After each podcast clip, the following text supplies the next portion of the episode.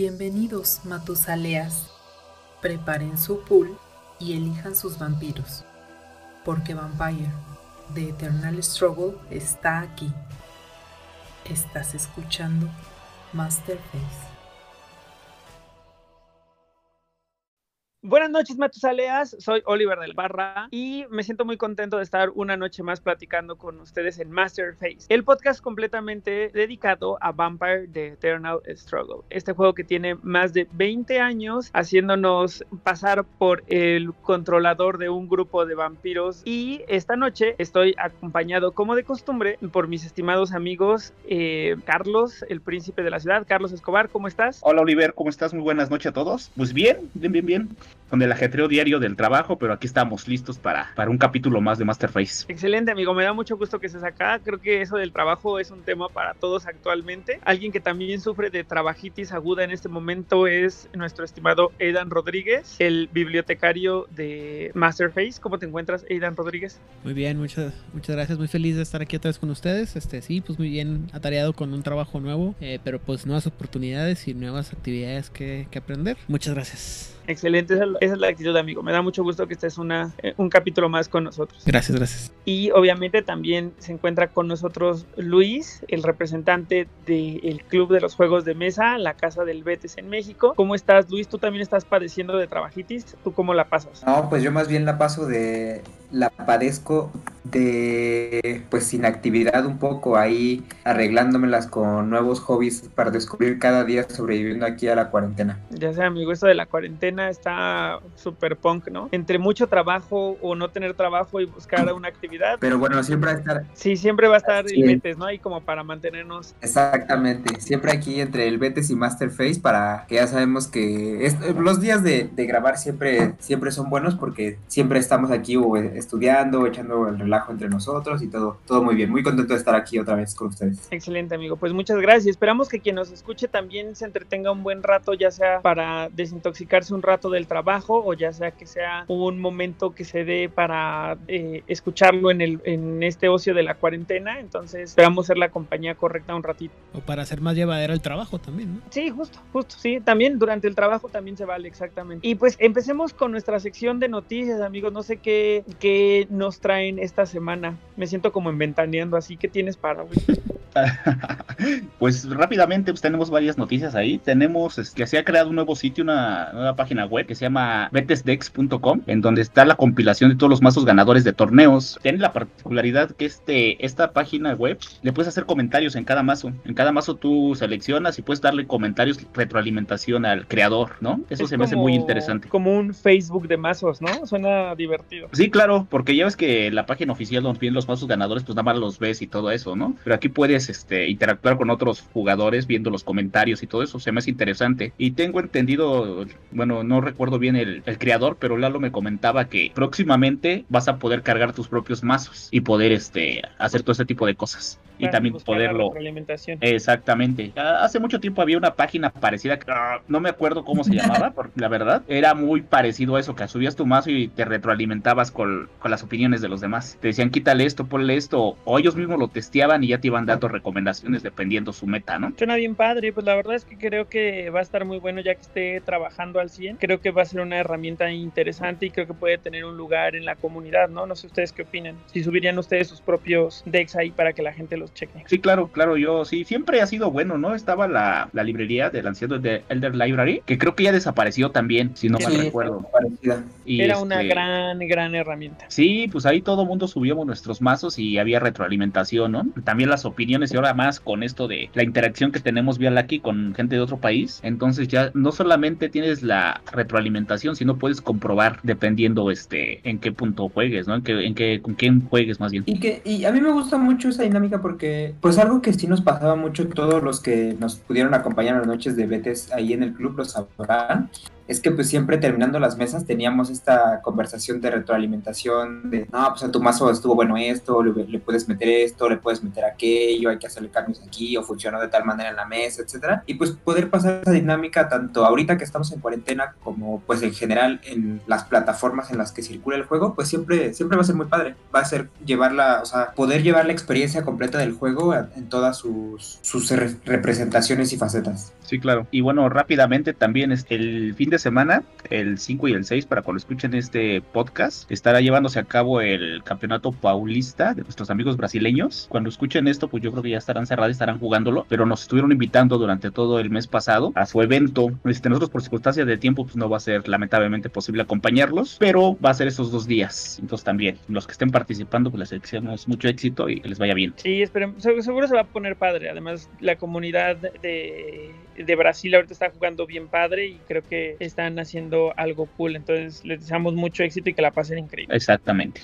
Salieron vampiros nuevos, ¿no es así? Salieron ahí estos, estos spoilers que está sacando Black Chantry para que conozcamos a los vampiros de, quinta edición. Y yo vi un par y la verdad es que me parecen bueno, tan padres. sí, claro. También, pues si quieres, em, empieza tú, menciona alguno que te haya, el que te haya parecido más atractivo y platicamos de él. Si yo tengo que empezar, voy a hablar definitivamente del vampiro, el toreador. El toreador me parece que está muy, muy, muy, muy cool. Se llama eh, Tamos. Ah, cuesta 5 pool. Tiene presence básico, perdón, presence superior, celerity superior y auspex básico. Y la ilustración se parece un montón a Jonathan Rhys Meyers. Entonces se me hace que es win, win, win por donde lo vean. Sí, claro. Obviamente hubiera preferido que tuviera auspex superior en vez de celerity, pero ese era otro arquetipo de vampiro, ¿no?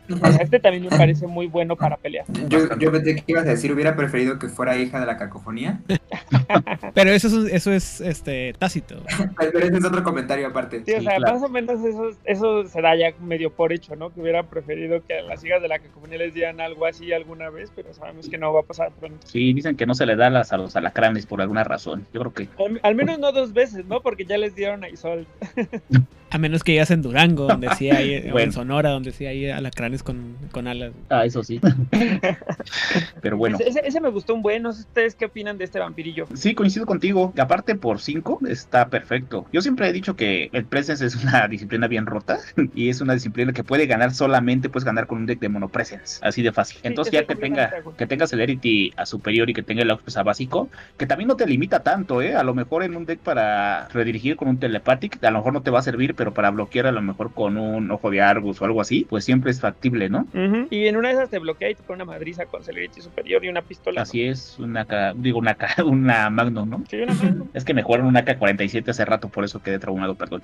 uh, Luis, ¿tú qué opinas de ese vampiro? ¿Lo pondrías en un deck mucho, en un deck? Eh, yo no estoy muy seguro de en qué deck lo pondría, pero sobre todo porque eh, en este momento no me vienen a la mente los, los vampiros que veían más de la cripta 5, pues de, la camarilla y del historiador, ¿no? Pienso mucho en este deck que dice Carlos, el Monopresence, porque siendo un vampiro de 5 con ese en superior, es súper padre, pero si no me equivoco, el, el deck Monopresence, por ejemplo, brilla mucho en grupos 4, por ejemplo, ¿no, Carlos? Entonces, de pronto meter en 6, eh, tendremos que ver cómo se, cómo se lleva con nosotros del grupo 6, pero pues de, entrada me parece muy, muy bueno por su, o sea, muy, muy eficiente el vampiro, entonces me dan ganas de ponerlo en muchos lados en realidad. Sí, claro. Sí, estoy de acuerdo. Creo que es un vampiro eh, versátil y que por el costo contra la cantidad de disciplinas que tiene y la posibilidad de volverse incluso príncipe, no me parece una mala, una mala inversión. Estoy muy de acuerdo. Exactamente. Luego salió, ¿quién, ¿quién me salió, amigos? Porque vieron por ahí otros dos. Salieron un par, este, no sé, Luis, ¿cuál, a ti cuál te guste para pronunciar. Obviamente me mm. imagino que van a dejar a la que sea este impronunciable, pero adelante. Efectivamente eso va a pasar, porque a mí la que me gusta es la tía linda, la no tan linda tía linda, ¿no? Eh, eh, una Nosferatu, exactamente, y de todos modos no se ve tan linda en sus modos.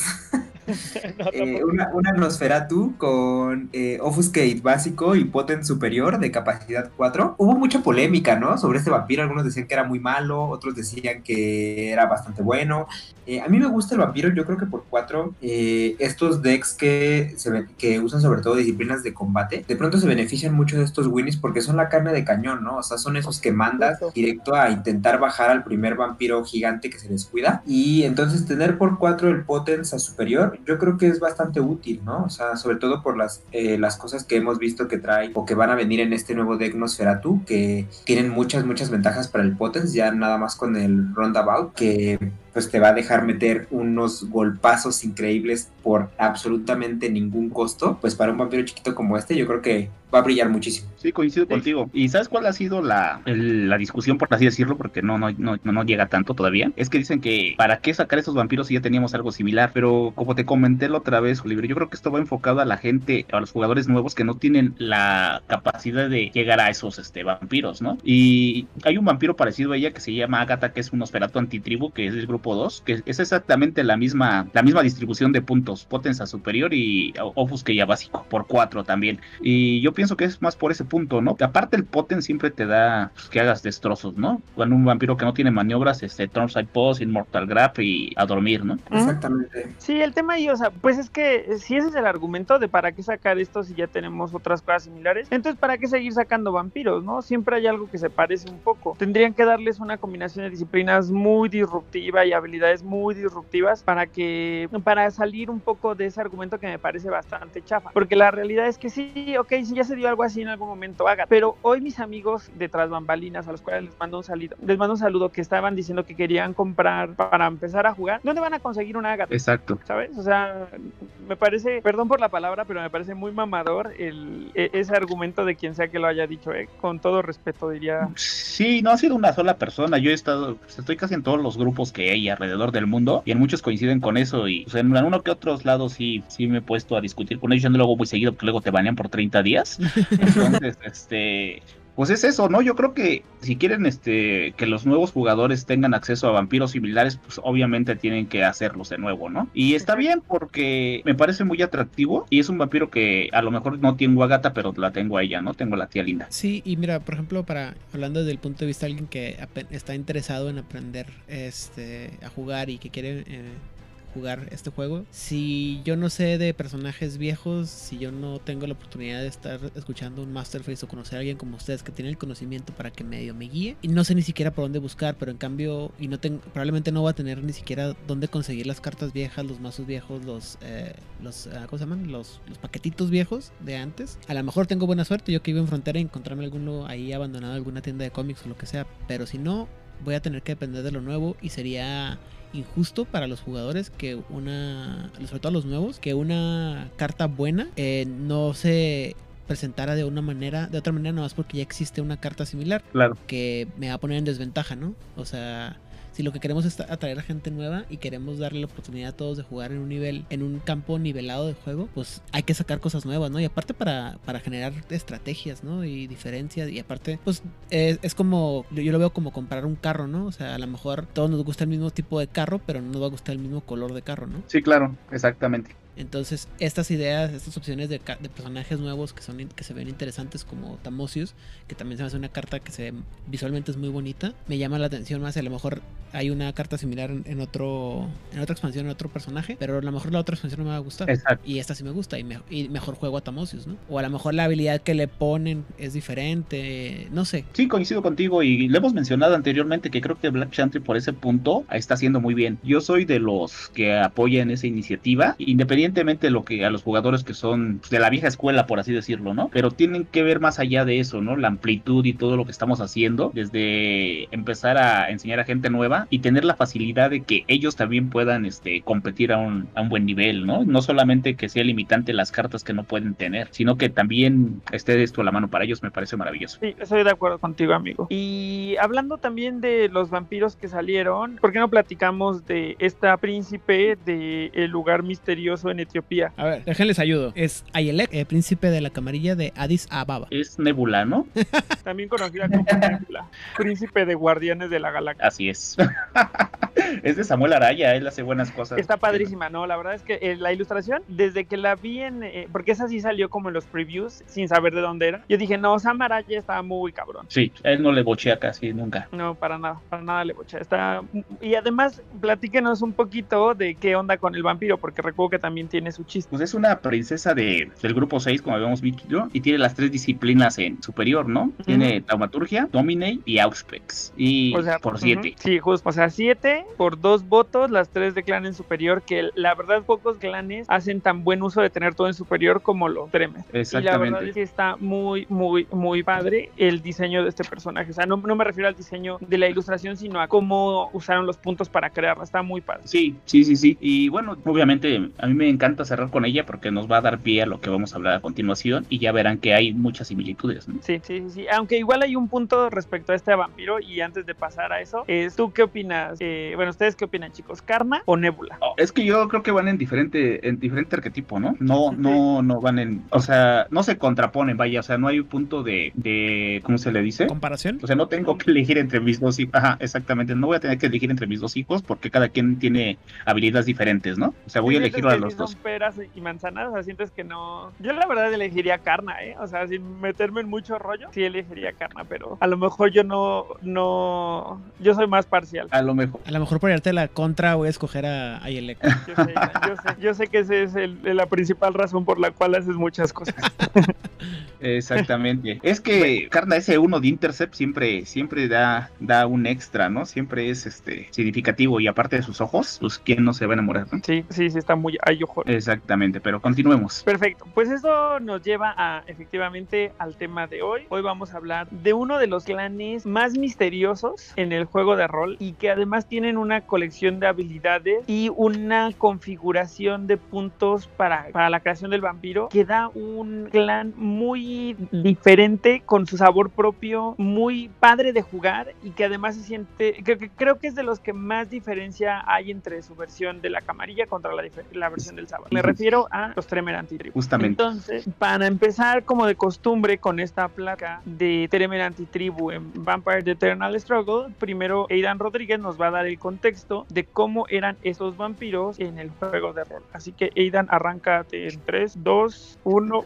Bueno, eh, los la, perdón, los Tremente Tribus, también conocidos como la Casa Goratrix, es eh, la versión del de clan Temer dentro del Sabbat. Eh, la verdad es que en el, todo empieza porque en algún punto de la historia Goratrix empieza a tener una discusión con su progenitor, es decir, el temible Tremer, y tras esta discusión él, siente que su lugar dentro de la, de la pirámide que es el, clan Tremer no está tan, no es tan, tan adecuado, entonces él, él hace un exilio y se va al único lugar donde crea que puede este experimentar de la manera adecuada, ¿no? Eh, recordemos que Goratrix es el personaje dentro de la casa Termer mucho más aventurero a la hora de experimentar con, la taumaturgia, ¿no? Mientras que Etrius es el, más estable, el más dado a la tradición, eh, Goratrix es el que más hace cosas extrañas.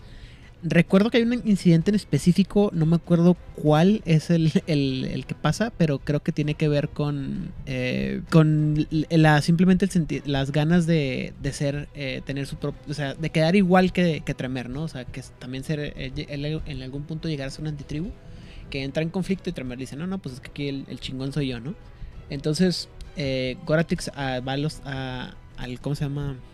A la, a, al Sabbat y en el Sabbat, pues, eh, más que nada intercambia eh, la, promesa de, distribuir la taumaturgia entre el Sabbat por la seguridad de que no lo maten ni los Gangrel tribu, ni los Nosferatu tribu, ni sobre todo específicamente los, los Imitsi, ¿no? Y pues eh, ahí, ahí está, ¿no? durante mucho tiempo se maneja la idea de que a lo mejor Goratrix y su, y su casa más que nada habían sido enviados por Tremer para infiltrar al Sabbat y estar, eh, tener como que una visión desde dentro de todo lo que estaba pasando. Y esta era la idea hasta que por ahí de los noventas eh, les, eh, el, el Alto Concilio Tremer inició un ritual eh, que afectó a todos los miembros de la Casa Goratix, con el que cualquier, eh, cualquier miembro del, de los Trementi Tribu que tomara parte de un Balderie eh, recibía una marca en la frente de una T, en teoría de traidor, también puede ser de Tremer, que era visible para todos los Tremer y que los, los marcaba automáticamente como traidores y que tenían que ser cazados a la muerte. ¿no? por estos los Tremer se, antitribus se hacían cada vez más difíciles de de ser públicos y por ahí del 98 eh, todos los, treme, los tribus fueron llamados a allá a su rancho, ustedes donde viven allá en el DF y en lo que se conoce como la Universidad del Tercer Círculo de la Serpiente Dorada, en algún, creo que si no me equivoco está ahí en Platelolco o alguno de esos lugares, este Goratrix en un ritual masivo mata a todos los Trementi Tribu y los Trementi Tribus lo sacan de, del, del, canon de Vampiro la Mascarada eh, eh, y pues puff en teoría se mueren los Tremanti Tribu, aunque por varias cuestiones histriónicas se supone que siempre hay la posibilidad de que haya un Tremanti Tribu por ahí que nunca haya asistido a la reunión con Goratrix y que haya sobrevivido. Y por ahí también eh, hay una parte en la que los, eh, una especie muy específica de Tremers, que son conocidos como los Tebe- Tremer teliabélicos, se hacían pasar por Tremers antitribu y pues dado que no son miembros de la, de la casa principal de, la, de los Tremer, pues son considerados también Tremer antitribu. Ya para la edición de 20 aniversario de Vampiro la Mascarada, eh, hubieron ahí unas, unas cosas del metaplot y básicamente eh, la marca del traidor dentro de los Tremer antitribu cambió de una manera muy radical, de tal manera en que en lugar de ser una marca de traidor, si tú tomabas parte de un Balderi, siendo un Tremer, explotabas en mil pedazos y dejabas de existir. Aquí hay algunas cosas interesantes que que manejar. Primero que nada, este también esto ya para quinta edición va a cambiar. Creo que ya el concepto de la antitribu como tal ya no va a ser tan fuerte. Eh, en Juárez Bainat lo hemos platicado que ya hay como versiones como de los, los Ventru libres o los eh, rojos, eh, los Tremeris ipsissimus y ya existe esto otra vez este concepto de la casa Carna, la casa Goratrix, como diferentes ideologías, entonces ya no va a haber tanto este concepto de los Tremeris tribu y como todavía no tenemos eh, claro qué onda con el Sabbat, pues no sabemos qué va a pasar con los Tremeris tribu eh, como eran en su en su idea original, ¿no? Y también una cosa por la que quitaron mucho el Sabbath, y esto es eh, Tras Bambalinas. Saludos a toda la gente de Tras Bambalinas, que no los conozco, pero les mando saludos. Me chocas. que eh, el, el chiste era que, por un lado, se supone que con las las ah, prácticas de, de compartición de conocimiento de disciplinas se empezó a hacer muy fácil que la mayoría de los jugadores que jugaban Sabbat tuvieran traumaturgia a diestra y siniestra. Y luego ah, también es- está el tema que también eh, mucha gente no lo maneja y no lo, no lo quiere mencionar aparentemente, es el hecho de que originalmente realmente lo que manejaban los Tremeder Antitribu no era taumaturgia como tal, sino taumaturgia oscura, que hay todo un choro ahí de, de adoración al diablo, satanismo y ese tipo de cosas que White Wolf trató de, de quitarse de, de encima de, de, ba- de bagaje después de los infames asesinatos vampíricos por ahí a mediados de los 90. Ah, claro. Entonces era una cosa de. Todo el mundo tenía este taumaturgia. Y luego era taumaturgia oscura. Y luego todo la podías compartir. Y luego la podías pedir a demonios. Entonces podías tener personajes muy OPs que iban a hacer. a demoler a toda la, la camarilla. Porque eran este. Muy, muy, mucho más poderosos, ¿no? Entonces, todo eso, mejor saben que lo hacemos a un ladito, quitamos a los Tremer antitribu y se acabó. Pero pues los Tremer antitribu básicamente se consideraban lo mismo, pero desde el punto de vista, un poco de vista más extremos, ¿no? O sea, ah, una comparación que leí alguna vez eh, y que me gustó mucho es eh, eh, Morgana La Fey contra este contra Merlin, ¿no? O este, o ¿cómo se llama la? Es, no es Morgan La Fey, es la. Sí, Morgan La Fey contra Merlin, ¿no? O sea, unos un poco. Los Tremer como más del lado eh, tradicional y los la casa Goratrix como un poco más modernos y un poco más arriesgados y con ganas de hacer cosas que muchas cosas tienen miedo. Muchos Tremer, perdón, tradicionales tendrían miedo. Y dentro del Sabbat, con esta cultura de libertinaje y de haz lo que tú quieras y vamos a, jugar a la gallina con cosas cada vez más extremas y con el apoyo de, de, luminarias como Mika Vicos y su muy poco conocido romance con, con Goratrix, pues se dio una, una, una expansión muy grande del conocimiento de la taumaturgia dentro del Sabbat, que se perdería y después pues vamos a intentar recuperar de alguna manera. Lo cual me lleva a una pregunta para ustedes, porque hasta ahorita creo que no lo hemos mencionado como tal. Hemos mencionado algunas cartas de, de personajes que son eh, literalmente identificadas como infernalistas, pero no recuerdo que han mencionado una carta en la que se maneje los- la disciplina de la taumaturgia oscura. No, no, no, no, de hecho no hay diferencia, aquí es taumaturgia y nada más. Sí, no, no hay, no hay cartas que digan, ah, este es taumaturgia oscura y este es para taumaturgia de normal, por así decirlo, ¿no? No. Sin no, no. embargo, al ra- ahorita que hablemos con Luis respecto a las cartas dedicadas al clan, te vas a dar cuenta que hay algunos masters y algunas cartas para este Sí, unos guiños, ¿no? Por ahí. que suenan completamente a taumaturgia oscura e incluso algunos poderes de algunos vampiros suenan muy cabrón a taumaturgia oscura. Correcto. Pues Entonces, Eran Rodríguez, algo más que tengas que agregar a, a este clan tan interesante, bueno, a este, sí, a estos antitribu tan interesantes. No, la verdad es que hay eh, personajes muy muy interesantes y disculpen profesor, se- mi perro se comió la tarea, este no tuve la oportunidad de revisar la cripta como en otros persona en otros eh, clanes Creo que hay muchos personajes también. Los Tremere Antitribu no fueron muy, muy populares dentro. O sea, eran muy populares. Sin embargo, no había muchos personajes eh, sobresalientes para dentro del, de los libros. Eh, más que uno que otro por ahí que recordaremos. Que les pregunto desde ahorita, adivinen en qué libro salían esos personajes. Pero de ahí en fuera, este. creo que sería todo de mi parte hablando sobre el clan Tremere Antitribu. Muchas gracias, amigo. Esperemos que esto además eh, sea inspirador para las personas eh, que nos escuchan, porque la verdad es que era una Bloodline, bueno, no, perdón, era un clan que, como bien dices, no tenía mucha representación en los libros oficiales, o sea, no había muchos personajes que fueran canon. Sin embargo, era uno muy, era un clan muy popular para jugar, o sea, los jugadores sí que les daba ser un, un tremer en el sábado. Claro, es que el, el monchquinismo siempre está todo lo que da en Vampiro la Mascarada. Claro, sí, tienes toda la razón. Y, estos vaya que eran Munchkins. Ahora, antes de pasar a ver las cartas, me gustaría saber si Carlos y Luis tuvieron oportunidad de jugar con un deck que tuviera a este clan o contra ellos, o cuál es como su primera impresión antes de revisar cartas y criptos. Eh, pues yo creo que lo que hay que mencionar sí o sí es eh, que justamente este clan es uno de los eh, cuatro clanes que, que, Black Chantry sacó como preconstruidos del Saba. el Tremer Antitribu y viene con uno de sus arquetipos, eh, pues yo creo que de los más famosos, que es con Nefandos, que juega con magos. Pero, eh, pues para mí, por ejemplo, esa en realidad ha sido la, salvo el arquetipo de gárgolas, pero que probablemente no nos metamos tanto aquí en, este capítulo, no estoy muy seguro. Eh, pues esa es mi única experiencia en realidad jugando en contra de los, jugando en contra o con los Tremer Antitribu. Sí, este, como menciona Luis, ¿no? En el pacto con Nefandis, o sea, así se llama el, starter que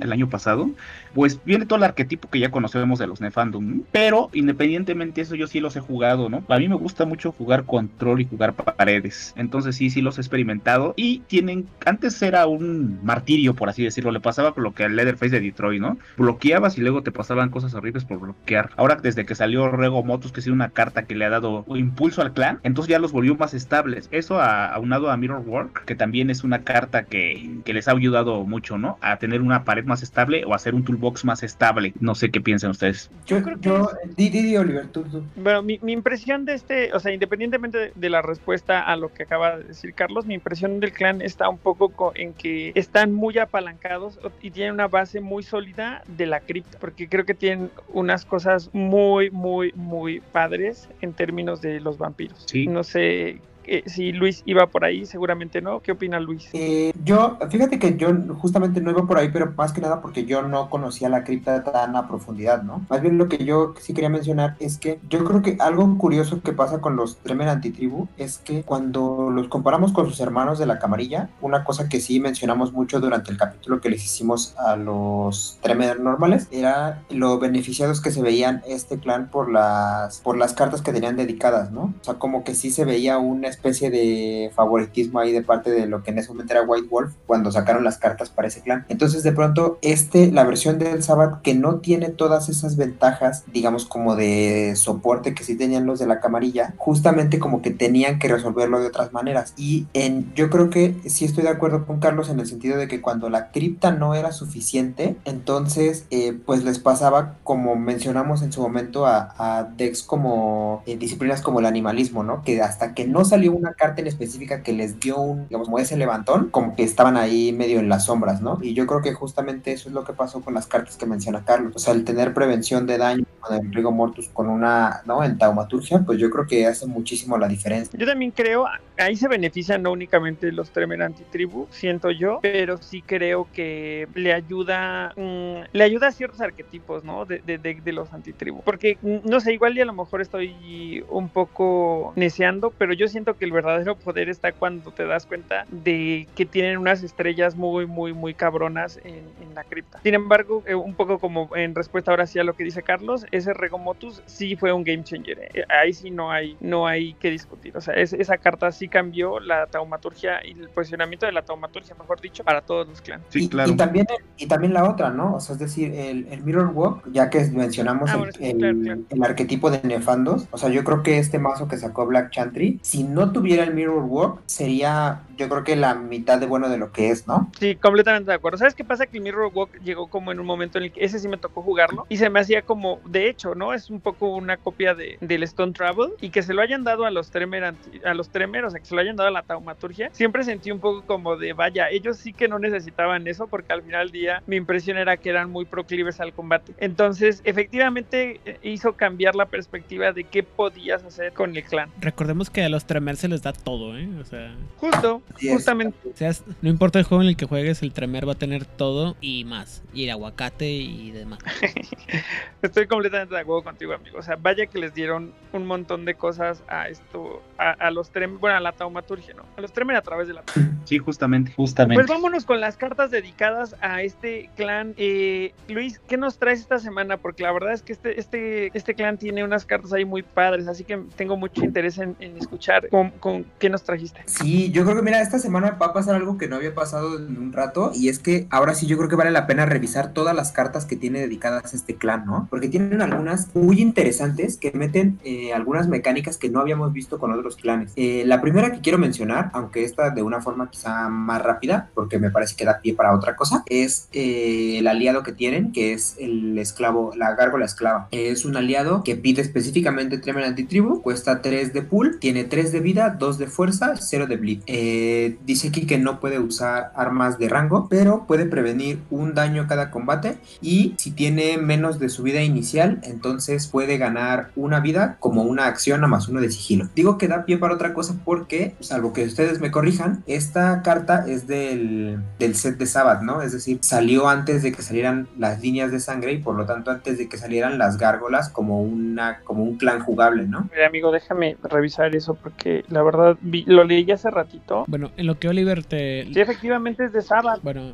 eh, y eso es importante porque también debemos de recordar que los fundadores de, la, de los Tremen de Tribu son los que pujaron para la creación de, lo- de las gárgolas dentro del, del rol, ¿eh? Sí, justamente. Si no hubiera sido por Goratrix y, y Birstania y Malgorzata, no hubiera habido gárgolas. Correcto. Claro. Y de hecho, esta salió la expansión de Sabat. Sí, efectivamente. Nada más, no salió en otra. Sí, en Sabbath nada más. No es una carta que se vea mucho, ¿eh? Yo no la había, yo creo que yo nunca la he visto jugada y se beneficia de alguna... El, el tema de esta carta es que creo que, no sé, ahí- igual a lo mejor ahora le toca a Carlos corregirme, pero no sé si se beneficia de las cartas que ayudan con las Gargoyle Creatures, ¿no? Como por ejemplo eh, eh, las que salieron en Bloodlines que te permiten pagar menos por las criaturas Gárgola, ya sean aliados o retainer. Creo que esta al no venir marcada como Gargoyle Creature, creo que no se beneficia de eso. Exactamente, solo viene como aliado. Exactamente, se iba a decir. Entonces, yo creo que justamente no se juega por eso, porque finalmente yo creo que si quisieras hacer algo como lo que hace esta, pues es mucho más fácil llevar una gárgola de las pequeñas y tenerla aquí antes que,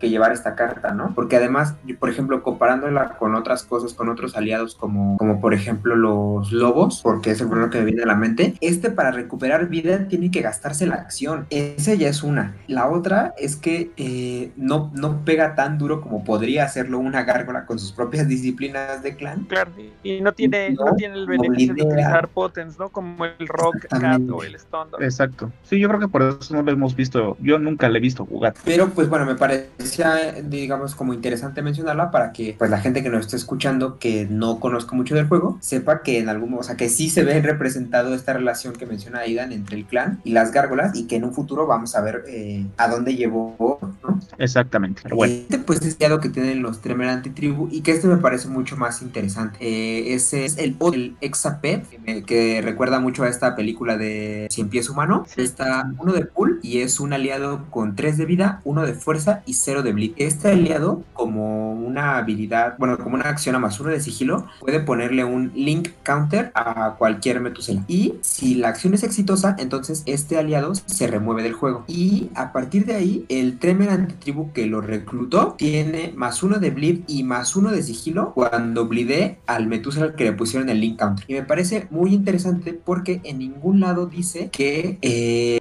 restrinja la cantidad de link counters que puede tener el metal. Es decir, yo podría llevar cinco de estos en mi mazo o no y, y empezar a reclutarlos con uno o con distintos Tremor y podría ir acumulando esos beneficios. Sí, claro. Y aparte la acción la hace uno de sigilo, ¿no? En decks que no bloquean, pues sí les, les Sí. pones en, brazos, en serios problemas. Sí. Cuesta uno de pool, se, sí se me hace jugable. A mí también, y desafortunadamente nunca me ha tocado verlo jugar, ¿eh? a lo mejor es que no está tan repartido, o sea, no, no salió tanto, no sé. Yo un par de Pero veces. ¿Sí? Sí, sí, sí, un par de veces. Salió tercera edición, de hecho. Sí, sí, es, lo- es justo lo que estaba revisando. Y me Yo parece... lo que me pregunto, no, continúa, continúa. No, no, no, que me parece un costo muy justo, ¿no? Un pool por todo lo que puedes recibir. Me parece Sí, que está Sí, muy padre. exacto. Yo no sé si la razón por la que no se juega es porque estando en un clan que ya tiene Dominate, como que es una manera lenta de hacer ese bleed, ¿no? Pero finalmente yo creo que sí es muy jugable porque yo lo pondría en arquetipos justamente en los que casi no utilizas el Dominate, ¿no? O sea, a lo mejor, por ejemplo, esto es una condición de victoria muy viable para cuando tú llevas un mazo que está más enfocado en paredear, ¿no? Porque a lo mejor no, no quieres llegar así tan a, a largo juego o porque a lo mejor estás en situaciones donde sí quieres ganar puntos, digamos, de una manera más proactiva. Entonces, al mismo tiempo que eres capaz de paredear, puedes hacer de pronto blitz efectivos con un par de estos, ¿no? Sí, claro, porque aparte se lo puedes ir poniendo a los, al Matusalén que tú desees, ¿no? Puedes ir así como que preparando la, el camino y después vas, vas por lo que, que sembraste, ¿no? Así Sí, es. sí, estoy muy, muy de acuerdo en que es una carta que de repente va a entrar para, hacer- para dar sorpresas, ¿no? O sea, no, no esperas además a Alexa P, porque no es muy común verlo. Entonces creo que, creo que la capacidad de sorprender que tiene la carta también es un factor padre. Exacto, sí, porque que bleedes a uno de sigilo y uno más uno al bleed. O sea, ya con el sigilo ya es un problema serio para que no bloquean. Sí, claro, exactamente, exactamente. ¿Qué, qué hay algo más que quieran agregar sobre Alexa P? A mí la ilustración me hace que está bien tenebrosa y bien padre. Sí, Y yo- a mí yo creo que es de las ilustraciones que más me han gustado en todo el juego, es muy muy buena. y justo, ¿no? Hace como referencia al, al cien pies humano, ¿no? Igual, pero además su versión como macabra que parece que en la cara es la máscara de Bondage. Rorschach de... Ah, bueno, bueno, tú ya te fuiste por otro lado. Yo pensaba en los Watchmen y tú pensabas en tus propios vicios nocturnos. Eh, pues cada quien. Cada quien. eh, Muchachos, muchachos, no se proyecten, por favor. Eso es para el otro podcast, amigos. Es- Así es. Eh, la verdad es que se me hace como una criatura ahí medio infernalosa, malvada. O sea, está bien padre la ilustración. Y déjenme les digo, el autor es Brian LeBlanc, que de repente tiene cosas increíblemente padres, de repente tiene cosas. ¿El de Friends? pero, pero aquí se rifó, aquí Su se rifó. Un saludo a Brian. No me, no me hagan mucho caso, pero creo que estos también son de, de estos muchas criaturas que se crearon como parte de la experimentación para llegar a las gárgolas. ¿eh? Puede ser, puede ser, la Sí. verdad es que. Y estaba a punto de preguntarte, Dan Rodríguez, pero qué bueno que nos, que nos Y cuente. es que además como que temáticamente la ilustración funciona muy bien, ¿no? Porque justo lo que mencionaba Aidan de que este clan, eh, sobre todo la parte del Sabbath de la casa Goratrix, tiene todas estas asociaciones con lo demoníaco y con esto. Y justamente esta me recuerda a muchas de las ilustraciones que luego veremos en las acciones de Daimonion, ¿no? Sí, claro. Sí, sí, justo, justo. Eso es muy, muy real. O sea, creo que se ve como algo que definitivamente trajeron del infierno. Exactamente. Pero bueno, interesante. Seguimos, seguimos. Ahora sí, se viene aquí la, la, la taumaturgia oscura. Eh, esta es la, la máster del pacto infernal. Ah, es, la, Cuesta- es la master. No manches. Sí, exactamente, es la Master. Cuesta uno de pool, además uno de pool. Es una Master única y tú pones esta carta en un Tremer antitribu y eh, escoges una disciplina. A partir de ahí, ese, eh, ese vampiro se considera, o bueno, puede jugar cartas que requieran esa disciplina como si la tuviera en superior. Qué roto. Está muy Sí, sea, en superior. O sea, no se fue así por. No se fue por las ramas. Superior. Exacto. Y es, además, es que yo creo que lo que más me asombra es que es la que tú quieras, ¿no? Sí, O sea, yo podría decir temporis. Temporis y jugar Temporis con Tremer Correcto. Sí, así, justamente.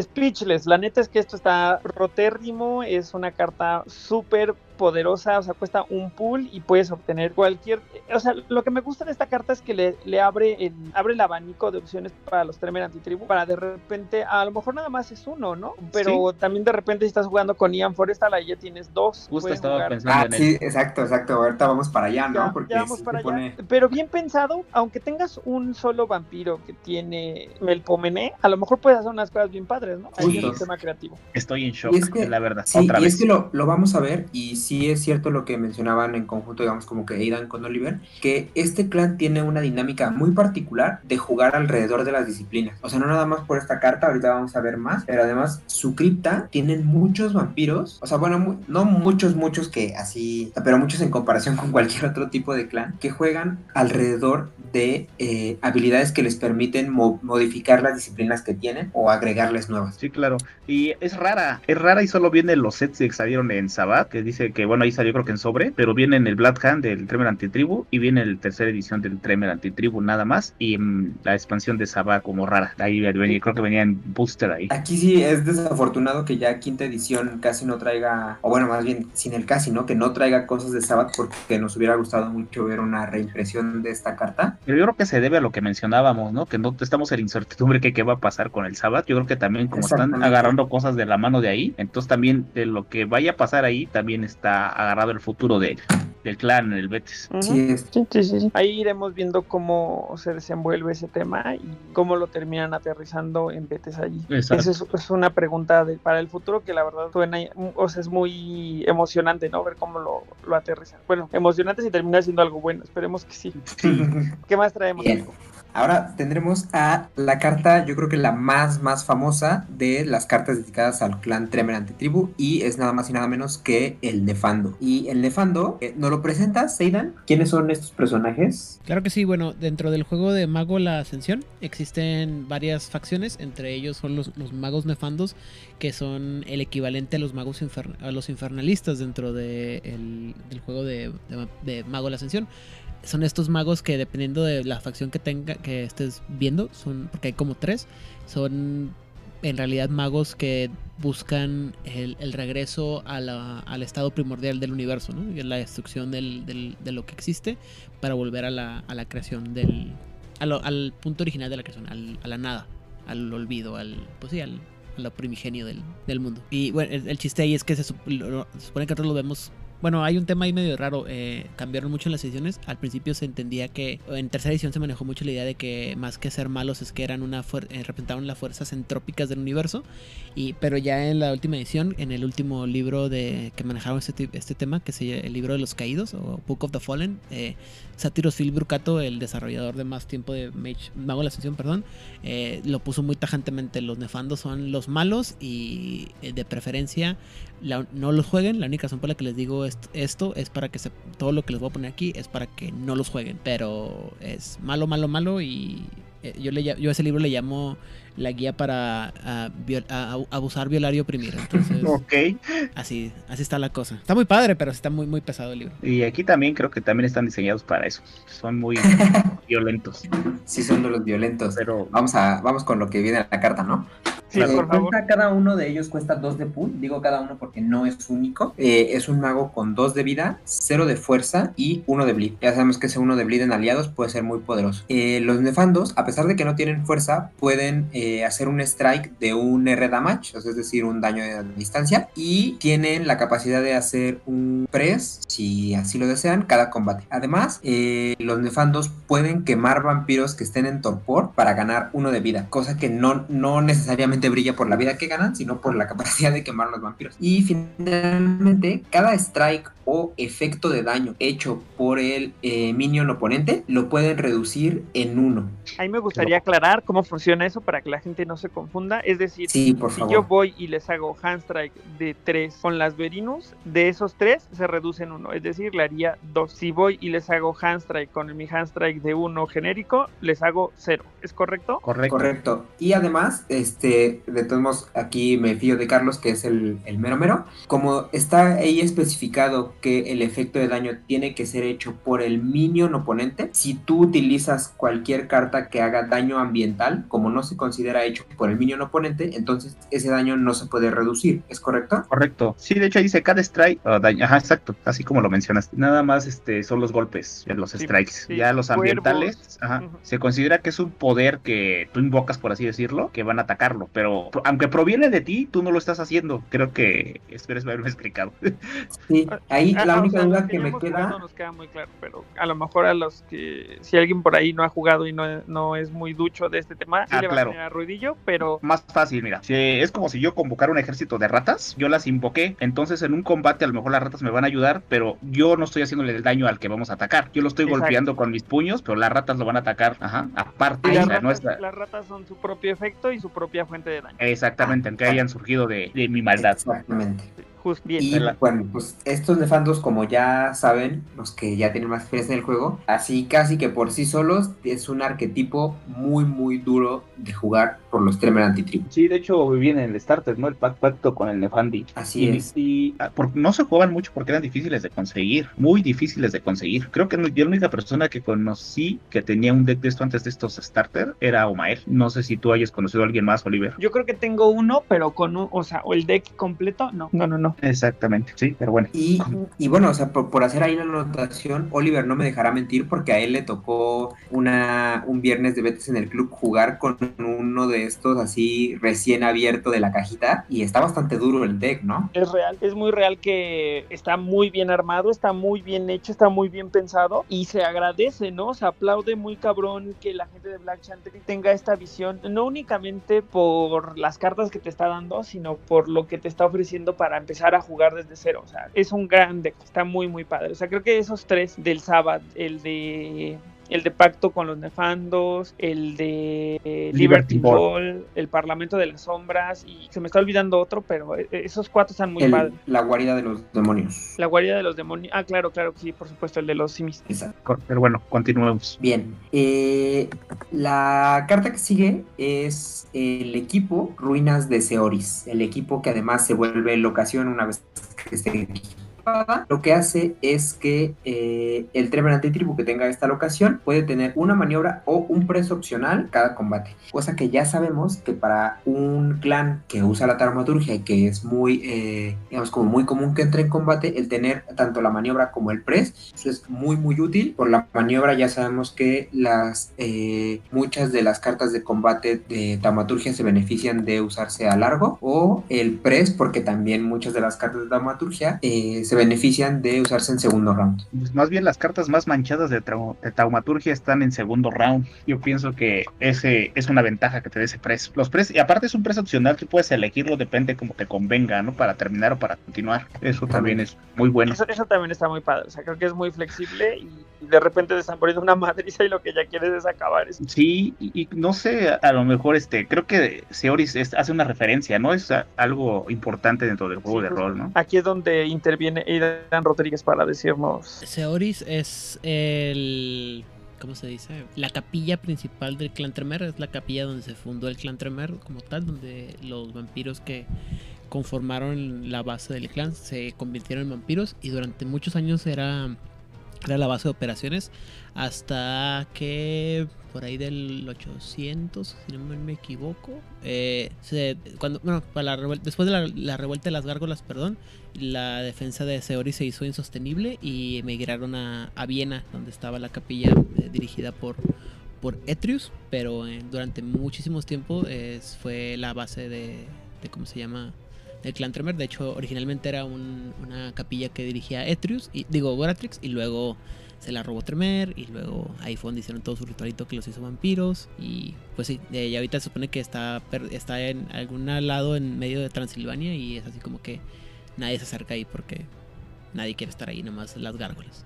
Claro, importantísima para el clan, ¿no? Y, y, y chistoso que se le hayan dado a los Tremer antitribu, ¿no? Porque también podían haberse dado a los Tremer normal, ¿no? Creo que va por la onda de que como el, el clan le dio la espalda, es, va también con el clan que le dio la espalda, bueno, el grupo que le dio la espalda al clan, ¿no? Claro. Consideremos que son las ruinas, ¿no? Sí. También. Exacto, pero bueno, está padre. A mí me Sí, gusta. sí, está padre. Está, es muy versátil. O sea, no hay desperdicio en echar una. Y sin costo, Exactamente, no, no cuesta nada. Bien, la que sigue es una carta que a mí me gusta mucho. Es la eh, el Spirit Summoning Chamber, ¿no? La cámara de invocación de los espíritus. La ilustración es, Es, una- buenísima. es muy buena la ilustración y me recuerda mucho a esta temática como de Día de Muertos incluso. Cuesta 2 de pool, es una locación única y lo que te permite es que tú en cualquier momento puedes eh, tapear esta carta y quemar uno de sangre de cualquier Tremor antitribu que tú controles. Y con esto lo que vas a conseguir es buscar en tu librería una carta que requiera taumaturgia y la llevas directamente a tu mano. Después de eso, pues descartas, digamos, para que te quedas con 7 y continúas tu turno. Buenísima. Está bien padre. Es. Bien, bien padre. Una gran O sea, carta. sí, justo. Se imagina un vampirote que empieza con ese máster y se busca una Rooters Hand y tener una Rooters Hand desde el principio del juego, así la tengas que pagar, o sea, tengas que pagar todo lo que se tiene que pagar por, por la carta, o sea, está permitiéndote actuar dos veces por turno durante el resto del juego, o sea, es una gran carta. Sí, Magic of the Smith o algo así. No manches. Exactamente. O sea, y ya en, en su momento en el capítulo de los Malkavian Antitribu hablamos de lo que era eh, las cosas maravillosas que podía hacer Civil Stone y ahora, o sea, tener una herramienta de este tipo para los Tremor Antitribu, es decir, aunque está, digamos, limitado por la parte de específicamente taumaturgia, al mismo tiempo no es una cosa que vas a estar pague y pague y pague y que te va a costar acciones todo el tiempo, ¿no? Es una Master, no te cuesta acción, no te cuesta nada y la puedes usar en cualquier momento, entonces me parece una maravilla. Sí, porque, las, porque no te gasta la acción. En el mismo turno vas, vas por lo que fuiste a buscar. Que es una cosa por otra, ¿no? Porque también la civil te deja ir por cualquier carta. Claro. Entonces, pues a, a lo mejor no tiene el rango de Civil Stone, pero pues no es, o sea, digo, es un deck de tremer, obvio vas a llevar cosas de taumaturgia, ¿no? Entonces, Exactamente. tiene su utilidad, tiene su utilidad y me parece que el costo por el beneficio está muy bien. Sí, sí, sí, coincido contigo. Esa debería ir en todos los decks Tremer. Y si no la lleva, llévela. Pónganselo sus decks ahorita. mismo. A lo mejor hay gente como Oliver de la Parra que no tiene ni una sola, pero le encantaría tener. Pues ahora ya podemos proxear. Ya no Ajá, sí, exacto. Ese, ese Oliver de la Parra yo ya lo veo proxeándose unas 3 de estas 4 o 5 para llevar en todos sus mazos Tremor Antitribu. Pues ahora sí ya voy a proxear. Y chance de una vez también proxeo Tremer Antitribu. Siempre se me antojó jugar con Yuta Kovacs, de la cual ya hablaremos en, a- en un momento. Yeah. Pero mientras sigamos platicando de las cartas dedicadas para este clan. Perfecto. Bien, de ahora tenemos un aliado más que es el Sucubo, maravilloso también. Eh, aunque carillo, cuesta Clásica. 4 de pool, es un demonio, aquí la parte infernalista sale a relucir, con 3 de vida, 1 de fuerza, 0 de bleed. El daño que hace este, este aliado de manos, es decir, en Handstrike, está grabado. Ya con eso es una maravilla. Eh, además de eso, puede robar uno de vida o sangre de eh, cualquier otro minion, como una acción a más uno de sigilo, y una vez por turno puede quemar uno de vida para tener eh, uno de bleed durante esa acción. Y sí los vale, ¿eh? la verdad. Sí, totalmente. O sea, ya nada más de leer la descripción. Yo creo que estas, estas habilidades que te permiten ir y robar vida, muchas veces se ven como, o sea, como un poco, son como underdog, ¿no? O sea, Ujú. como que no, al leerla no le encuentras la utilidad hasta que la ves en juego. O sea, y la cantidad de cosas que puedes hacer robando uno de vida es maravilloso. O sea, y de ahí que, o sea, sea una vida que puede ir aumentando y aumentando y que después puedes aprovechar para poder blidear, es decir, le haces una, lo conviertes en proactivo y ese bleed, sabes que si te metes un handstrike y se va grabado, es, me parece tremendo. Sí. A mí también sí. me parece una gran carta y que además era como signature de este deck, o sea, perdón, de este clan cuando recién salieron, ¿no? Creo que los, los Antitribu estaban muy relacionados con este sucubo, le sacaron mucho jugo en el pasado y se sentía como parte del equipo. Exactamente. Sí, yo los vi en todos los decks cuando recién iniciaba y siempre llevaban este su, a esta sujeta. Sí, o siempre, el suco. siempre, sí. Ajá, exacto. Y aparte la ilustración sí de Kay Meyer está padre, esta sí me gusta. Sí, me, me gustó mucho esa ilustración de que me, de que Meyer está muy muy padre, o sea, que tú ves y ves a esta mujer así como sexosa y luego ya es que le prestas atención que tiene las alas y estos aspectos demoníacos. Exacto, sí. Y, y es que además tiene toda la estética de los, de los libros, ¿no? O sea, Sí, yo creo que es de los que más dan ese sabor de lo, del rol. Correcto. Sí, completamente de acuerdo contigo, amigo. Muy, muy cierto. ¿Hay algo más de los Tremer Antitribu que quieras que platiquemos? Eh, pues la última ya nada más eh, rápido como para hacer el homólogo con lo que podían hacer los, los Tremer Camarilla con la capilla, que es esto de salir de torpor fácilmente, pues aquí se lo dieron con una carta que es una acción que se llama eh, Recure of the Homeland, como, no sé, yo lo entiendo como recuperación en la, De la pues patria. como en, exacto como en la patria y eh, es una acción a más uno de sigilo que básicamente lo utiliza un vampiro en torpor para, para salir, ¿no? Sin que le cueste. Y aparte Eh, lo puede hacer un vampiro girado. O sea, es un Exacto. loco. Eso yo creo que eh, pues está bastante padre porque eh,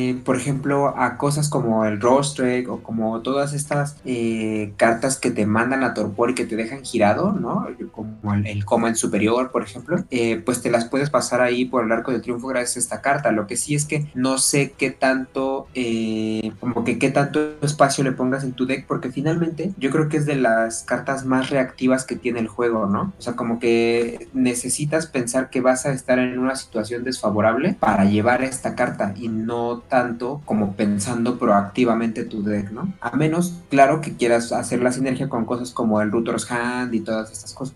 Justo, o sea, creo que el tema ahí es, y es algo que se me quedó muy grabado de BTC, ¿para qué pones cartas que te van a sacar de Torpor? No deberías de estar en Torpor, ¿sabes? Si, si tu deck va a actuar correctamente, no deberías de terminar en Torpor por ninguna razón. Ahora, si tú vas a provocar que termines en Torpor porque tus propias cartas lo hacen porque son parte de tu estrategia, entonces Recure from the Home, eh, of the Homeland me parece una carta muy padre porque como bien dice Carlos, la puedes jugar desde girada. Entonces Sí. ahí no hay pierde. Sin embargo, si tu deck no está pensado para que tú mismo provoques la llegada a Torpor, o ya sea porque seas un aventurero y te pongas a los madrazos o cualquier razón, creo que no estás pensando de la manera correcta. Sí, coincido contigo. A lo mejor era más por ese tiempo que no, exis- no existía el Ragomotus, porque ellos pueden combatir muy bien, pero su talón de Aquiles era la prevención. Entonces yo creo que era más o menos por esa parte que salió esta carta, porque aparte salió la expansión de Blood Hand y tercera, o sea, ya- creo que antes, ¿no? Si no recuerdo, creo que Ragomotus salió eh, Keepers, si no mal recuerdo. Regomotus ya salió muy para acá, me parece. Ajá. Exactamente, entonces a lo mejor por ese par, por esa parte, ¿no? Para llevar un par en tu deck, porque por lo regular cuando vas a Torpor siempre mandas a alguien, ¿no? A que Sí. te saque, porque te arriesgas al momento de intentar salir con el minion, pueden diablerizarte, ¿no? O con los Burst of Sunlight, ¿no? Que tú ibas a mandar a Torpor, pero también tú ibas a tomar ese agravado. Entonces, o sea, la- sí había formas de hacer sinergia con esa carta y que no fuera porque simplemente lo hiciste terrible y terminaban poniendo una madriz. Oh, Entonces, sí. el tema aquí es como, como dice Carlos, en su momento sí era una carta relevante porque no había Regomotus y porque era pues lo que había para salir de Torpor, básicamente. Exactamente, en el mismo turno, vaya, ¿no? No tienes que dar la vuelta para, o pedirle a tu aliado que venga y te rescate. Lo intentabas, ¿no? Y a lo mejor puedo salir porque veo que no hay interceptor. Mi presa y en mi predador, y es una carta que ahí sí cobra una relevancia muy importante. Es correcto, estoy muy de acuerdo. Muy bien, ¿Hay continuemos. algo más, amigo? Con esta terminamos. Este, no, con esta terminamos porque ya lo único que falta pues es el Hunting Ground, pero ya todos sabemos cómo funcionan esas, ¿no? Nada que mencionar ahí. Sí, creo que ahí no hay, no hay nada No hay especial. relevancia, exactamente. Entonces, pues vámonos a, a la parte que a mí me emociona más. Digo, no es que no disfrute la, la parte de las cartas, pero es que los vampiros siempre se me han hecho la parte que más disfruto de este juego. Y cuando empezaba el... Cuando estábamos en la reunión de organización del podcast, les platicaba que de nuevo este, este clan se siente con este espíritu del poder que tienen de repente los midcaps. Entonces me gustaría que revisemos desde lo midcap y de ahí partamos hacia arriba y luego hacia abajo con quienes hacen sinergia quienes también son relevantes en términos de, de que se agrupan para pelear eh, hombro con hombro con estos midcaps que de repente están tan padres. Entonces me gustaría, a, riesgo de, de, escoger algo o, o de hacer una declaración demasiado eh, ambiciosa o demasiado loca, creo que hay un vampiro que es como la quintesencia de los Tremer antitribu en este rango 6, 7, 8 y me refiero a Ian Forrest. Justamente. Sí. Creo que Ian es. al ser un vampiro que tiene las tres de clanes superior, cuesta 8 y tiene la habilidad que les voy a contar, me parece que engloba perfectamente el arquetipo de estos hechiceros oscuros que tienen pactos demoníacos, que son sorprendentes por sus capacidades, que son cosas que además no vemos en ningún otro clan. Entonces, miren, les cuento lo que hace Ian Forestal. Si ustedes no saben qué hace Ian Forestal, no les suena el nombre, nunca han tenido contacto con él, nunca lo han visto en la mesa, les sugiero que se acerquen a una silla, tomen asiento porque esto es muy grave. Ian Forestal puede jugar cartas que Y requieren. agarren un bolillo. Sí, agarren un bolillo para el susto, definitivamente. Un tecito de manzanilla, porque esto los va a descolocar muy cabrón. Ian Forestal puede jugar cartas que requieren una disciplina como si él tuviera el nivel básico de cada. de, de esa disciplina. Ahora, cada máster de disciplina puesto en Ian Forestal le da el nivel superior de esa disciplina. Es ejemplo, Ian Forestal puede jugar una carta de Temporis en básico sin tener absolutamente nada que lo- se lo permitiese eh, que se lo permitiera de manera normal, no un máster de disciplina que no existe o un equipo o podría si le pones un máster de presence podría jugar Majesty en superior. Y no manches. Ahora, eh, ya que se recuperaron de la impresión, ¿qué opinan ustedes de Ian Forestal? ¿Lo llegaron a ver jugar? llegaron a ver que hiciera algo horrible. Cuéntenme sus experiencias. Pues en primer lugar sí he visto muchos este, mazos Korean y es que te permite muchas cosas. Lo puedes hacer anarca y jugar todas esas cartas que te dan, como ya hemos mencionado anteriormente, las cartas que requieren anarca pues, hacen cosas horribles, ¿no? En básico. O sea, te permite hacer eso. Y principalmente en últimos juegos lo he visto mucho siendo anar, pero anteriormente lo veía jugando con Valis, lo o sea, con el plan que tú le pongas va a jugar. No importa qué. Y va a ser un miembro importante, o sea, no va a ser uno más. Y uh, inclusive puede ser hasta el vampiro principal en otros clanes, ¿no? Para darles fuerza. Inclusive con tus adoradas este hijas, puede ser este un elemento muy importante, porque puede jugar todo lo que están jugando ahí. Sí, sí, efectivamente. Y además por ahí había un mastercito que contaba como master de disciplina, si no me equivoco, Spontaneous Power, algo así. Exactamente, que es una promo y que es la única carta que te deja poner este, pues este, la disciplina superior. Ajá, exactamente, por dos de pool. Exacto. Entonces con eso Ian Forestal se convertía en una hija de la cacofonía. Bueno, desde antes ya podía, ¿no? Porque él tenía acceso al pacto infernal, entonces ya podía jugar Melpomen en superior y Presence en básico o Fortitude en básico y pues ya os digo, creo que es de, la, de todas las loqueras que llegué a hacer con las hijas de la cacofonía, Ian Forestal nunca fue un invitado, pero pues why not, en el futuro podría ser. Alguna loquera podríamos encontrar hay que hacer con Presence, Dominate, Fortitude y bueno, toda la combinación, taumaturgia, a ver qué pasa. Sí, pero y bueno, está muy fuerte. sí, es un claro ejemplo, ¿no? Porque, o sea, donde, donde sea, es este, ¿cómo se llama? El, el invitado cómodo, ¿no? en cualquier lado. Claro, y además... Es el que lava los trastes, el que te ayuda a trapear, el, el que tiende tu cama.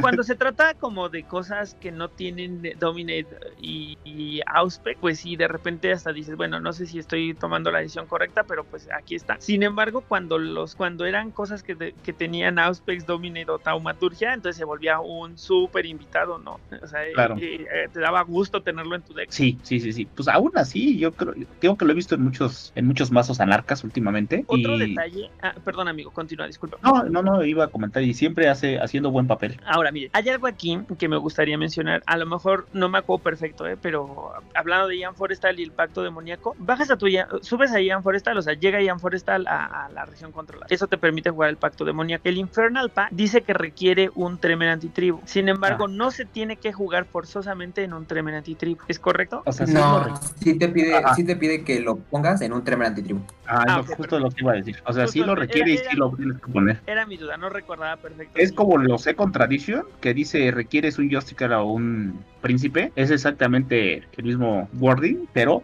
no porque contengas puedes hacer que la carta la juegue alguien más, ¿no? Tiene que jugarla el que, el que, el que está cumplir el requerimiento, vaya. Claro, sí, aquí lo que no recordaba, o sea, es que al ser un máster también se entiende, o sea, es que recordemos que hay másters que te piden tal, pero te dejan jugar en quien sea, ¿no? claro. No recordaba exactamente el wording, si te permitía jugar en quien sea, lo cual también hubiera capitalizado en gran medida lo que puede hacer tanto Ian Forrester como cualquier tremenda antitribu. Sin embargo, eh, me gusta que lo hayan medido para tampoco romper lo que de por sí ya estaba roto. Exactamente. Pues bueno, así las cosas con Ian Forestal, que obviamente no es un personaje que existe, por lo tanto no vamos a meter en problemas a Aidan Rodríguez. Gracias, profe. Pero hay, yo creo que de quien sí me gustaría que hablemos también, porque cuando salió fue así, la revolución fue, no manches, está o sea, fue la Ian Forestal de su tiempo. Y me mm. refiero a Utah Kovacs. Sí, claro. De nuevo, 8, las tres de clanes superior, Serpentis básico. Y Utah Kovacs, así como que fue enviada desde las alturas por el grande, en, en, respuesta a todas las personas que estaban llorando, me refiero a Víctor. Porque los, tres, los Tremen antitribu y los Tremen en general no tenían un vampiro que pagara menos por la taumaturgia. Y siempre se sentía como esta necesidad de alguien que tuviera rush para deshacerte de tus cartas de combate si no estabas bloqueando efectivamente o si no te estaban bloqueando efectivamente tampoco, ¿no? Sí, claro. Entonces Yuta Kovac tiene ambas cosas, rush y paga uno menos por las cartas de taumaturgia. Y Serpentis. Serpentis, que sinceramente en ese momento creo que no había una cripta construida que le permitiera hacer sinergia con Serpentis, pero actualmente la hay y vaya que tiene posibilidades, ¿no? Sí. ¿A ti te ha tocado ver a Yuta Kovacs en mesa? No, para nada. Eh, en realidad, como lo estaba mencionando, mi, mi, experiencia con los Tremer antitribu es, es poca, pero eh, justamente ahorita que lo estaba revisando me parece un vampiro muy interesante, porque sí concuerdo con esta parte de que tener a un vampiro al que le cueste menos la dramaturgia se sentía o se siente como algo bastante necesario, pero la verdad es que me da un poco de miedo ver al final cómo, o sea, cómo se ve en juego, porque pues es finalmente, ya sabemos las maldades que hace la taumaturgia, entonces que todo eso vaya costando menos, pues sí, no, no puedo evitar temer. Y además tienes razón en temer porque no solamente va a tener las cartas ahí de combate que le van a costar menos, tiene el rush para ir y utilizarlas, ¿no? Entonces no se le va a atorar la mano cuando tenga siete cartas de combate, va a ir a decir, ah, ok, pues perfecto, esto es justo lo que necesitaba para ir y deshacerme de al que, que es eh, táctico, no quitármelo de enfrente o de atrás. Sí, claro, estamos hablando que un Shotgun Ritual te va a salir en uno y ya puedes usar cartas manchadas que se usan en segundo round, este con el costo muy bajo, ¿no? Aparte si la si le metes ahí este Trophy Triad con Dominate, pues ya te sacas a muchos vampiros de encima. Efectivamente, efectivamente, o sea, creo que es un vampiro que tiene un potencial enorme y, sin pensar en las cosas locas que podría ser con Serpentis, ¿no? O sea, creo que Yuta Kovacs fue una vampira muy relevante en el momento en el que salió porque respondía a necesidades que tenía el clan eh, muy reales, ¿no? Sí, claro. Mucho llanto, ¿no? ¿Cómo, perdón, amigo? Este fue la respuesta, tanto llanto, ¿no? Y súplicas. Sí, definitivamente. Vaya que, que, que, le lloraron por tener a Yuta Kovacs. Sí. Y creo que también, este, no estoy seguro, pero por ahí está el tema de que algunos Tremer desarrollaron este ese camino de, de, taumaturgia que se llama el camino de la corrupción que se supone que lo aprendieron de los de los setitas y de ahí se, se juega con la idea de que tiene que haber algunos tremer que tienen que haber aprendido serpentis, ¿no? a lo mejor tendría sentido que en el Sabbat, donde hay muchos más setitas colaborando con Tremeres, con Tremers, pero pudiera haber este quien aprendiera este Serpentis, ¿no? Y a lo mejor Utah Kovacs es el, es el fulcro, ¿no? De esta historia. De hecho, hay, hay una carta, ¿no? Que hay, una carta, si no me equivoco, que se beneficia de tener ambas disciplinas, ¿no? Taumaturgia y, y Serpentis.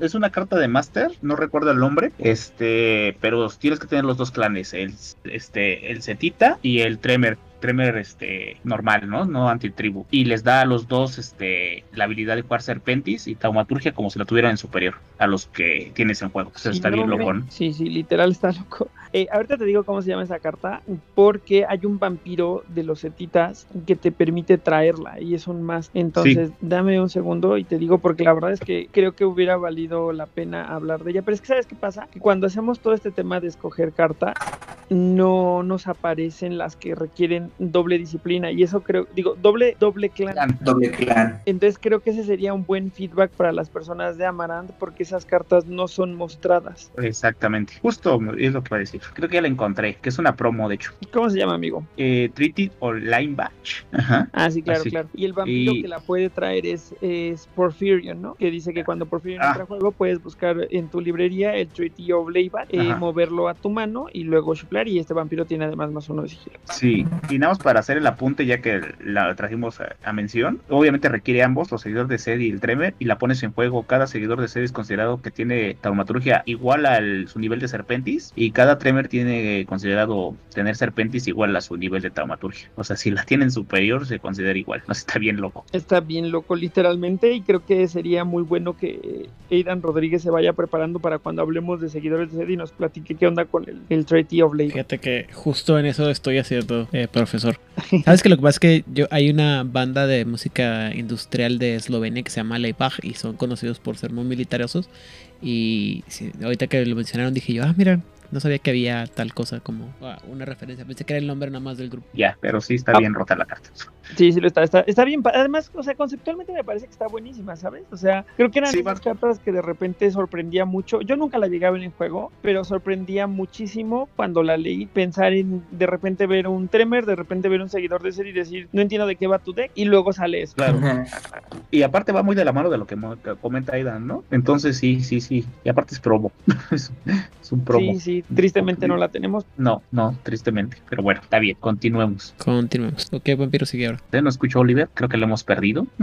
Perdimos a Oliver. Igual mientras regresa, yo quisiera mencionar a otro vampiro que me parece también eh, un poco como una de las almas del clan, sobre todo por la afinidad que tienen, y lo vamos a ver con el resto de los vampiros, los Tremor Antitribu con eh, los Black Hand, ¿no? Y con esto yo quiero hablar de eh, Gerald Fitzgerald. es mm. un vampiro que tiene las 3 en superior de clan, es de capacidad 7 y dice que durante tu fase de unlock, Gerald puede quemar uno de sangre para hacer a cualquier vampiro eh, no titulado del Sabbath que sea menor que él, lo convierte en Black Hand. Y él mismo es Black Hand y es Serafín. Me parece un gran, gran vampiro. Sí lo es. Espera, estoy- espérame, me estoy teniendo un pequeño ataque cardíaco con esto. ¿Existe ese vampiro, Aidan Rodríguez, o por qué? No, no, ex- no lo recuerdo que lo mencionen en ningún lado, pero aparte, este, en algunos lugares se manejaba, en algunos libros se manejó mucho el hecho de que la mano negra no, no era muy fanático de la taumaturgia por todo el borlote de que era, la consideraban como muy antinatural a la, a la naturaleza vampírica. Y ya con el tema de que pues muchas facciones de la mano negra eran eh, dadas al, a adorar a los antediluvianos y pues la taumaturgia era una disciplina que se prestaba mucho para pues darle en la madre a, dichos antediluvianos. ¿no? Claro, claro que sí. Pero lo que me saca de onda es que, o sea, aparte que hubiera uno que fuera, este, Serafín. que fuera de la mano negra y que deja tú que fuera Serafín, o sea, mi pobre Teresita. No, y todavía por si fuera poco, puede convertir en mano negra a los demás, ¿no? O sea, como que todo lo que no debería de hacer. Exactamente. Sí. De hecho, de estos, de estos sí tenemos en la antología y en Danza Macabra la que se imprime. Y yo la he tiene como un visto, sí, y, y he visto muchos artículos de hablando de él dentro de arquetipos con abrazos, porque pues finalmente haces a todos los abrazos acá y entonces puedes hacer unas cosas ahí desastrosas. Sí, claro. Sí, claro. Que puedan jugar los abrazos reunión Camut uno tras otro, uno tras otro, hasta que traigan a, a todos los vampiros de la cama, de la mano negra gratis. Está bien padre. Sí, sí, sí. Yo creo que ese, ese capítulo de Black va a estar muy padre, pero bueno. Sí, sí, sí, sí. Y además yo creo que un poco para sumar al nivel de horror de Aidan Rodríguez, los vampiros de la mano negra, que son del clan Tremer Antitribu, se, se sienten especialmente padres. Sí, bastante. Eh,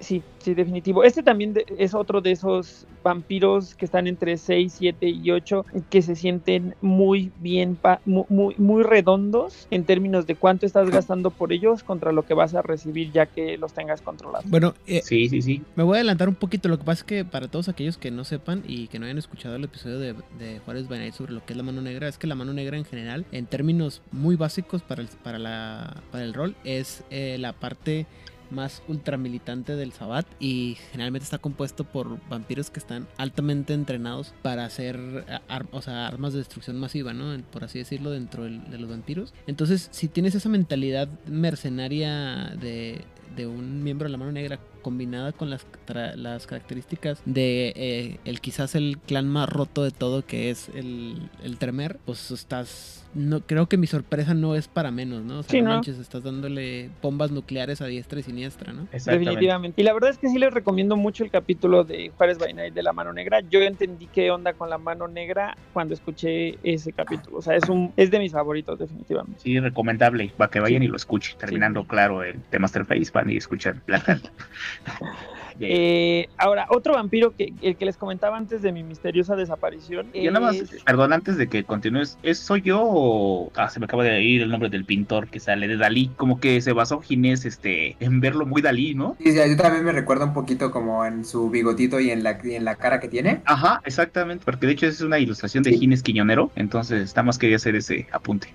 Puede ser, eh, puede ser, porque sí tiene una expresión muy similar, un bigotín muy similar, o sea, puede ser. Sí, sí, sí, sí, la expresión como dices. Pero bueno, continuamos. Está bien, amigo. Le- les contaba que en su momento, cuando salieron estos, eh, este clan, yo creo que de repente había dos vampiros que eran como los pilares, ¿no? Eh, Ian Forestal y Kish Dansky. Ah, claro. Que Kish Dansky igual no se siente tan rotísima como, como Ian, pero tiene el poder político. Kish Dansky tiene las tres de clanes superior, obtenebración básica y es un Priscus del sábado. O sea, tiene tres votos en el subreferéndum Priscus y pues está padre, ¿no? O sea, eh, el tema de la obtenebración básica a lo mejor ahorita no es relevante, pero lo fue, fue relevante en su momento. Sí, sí, sí, sí, porque no es la única que lo tiene, ¿no? La celebración. Y también, igual que él, nada más salió en el, en el Sabbat, en la expansión del Sabbat, y salió en el Black Hand en el starter del Tremor.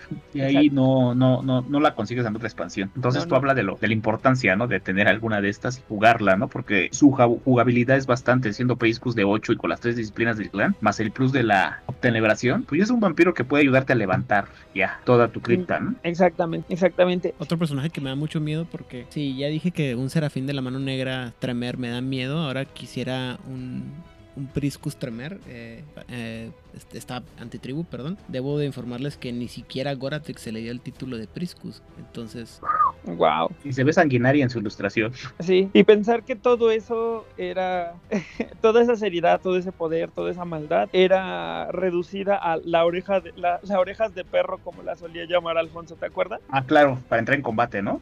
Sí, le decía que tenía orejas de perrito. Ok. sí, sí, sí. Pero bueno. Pero sí. Y- se-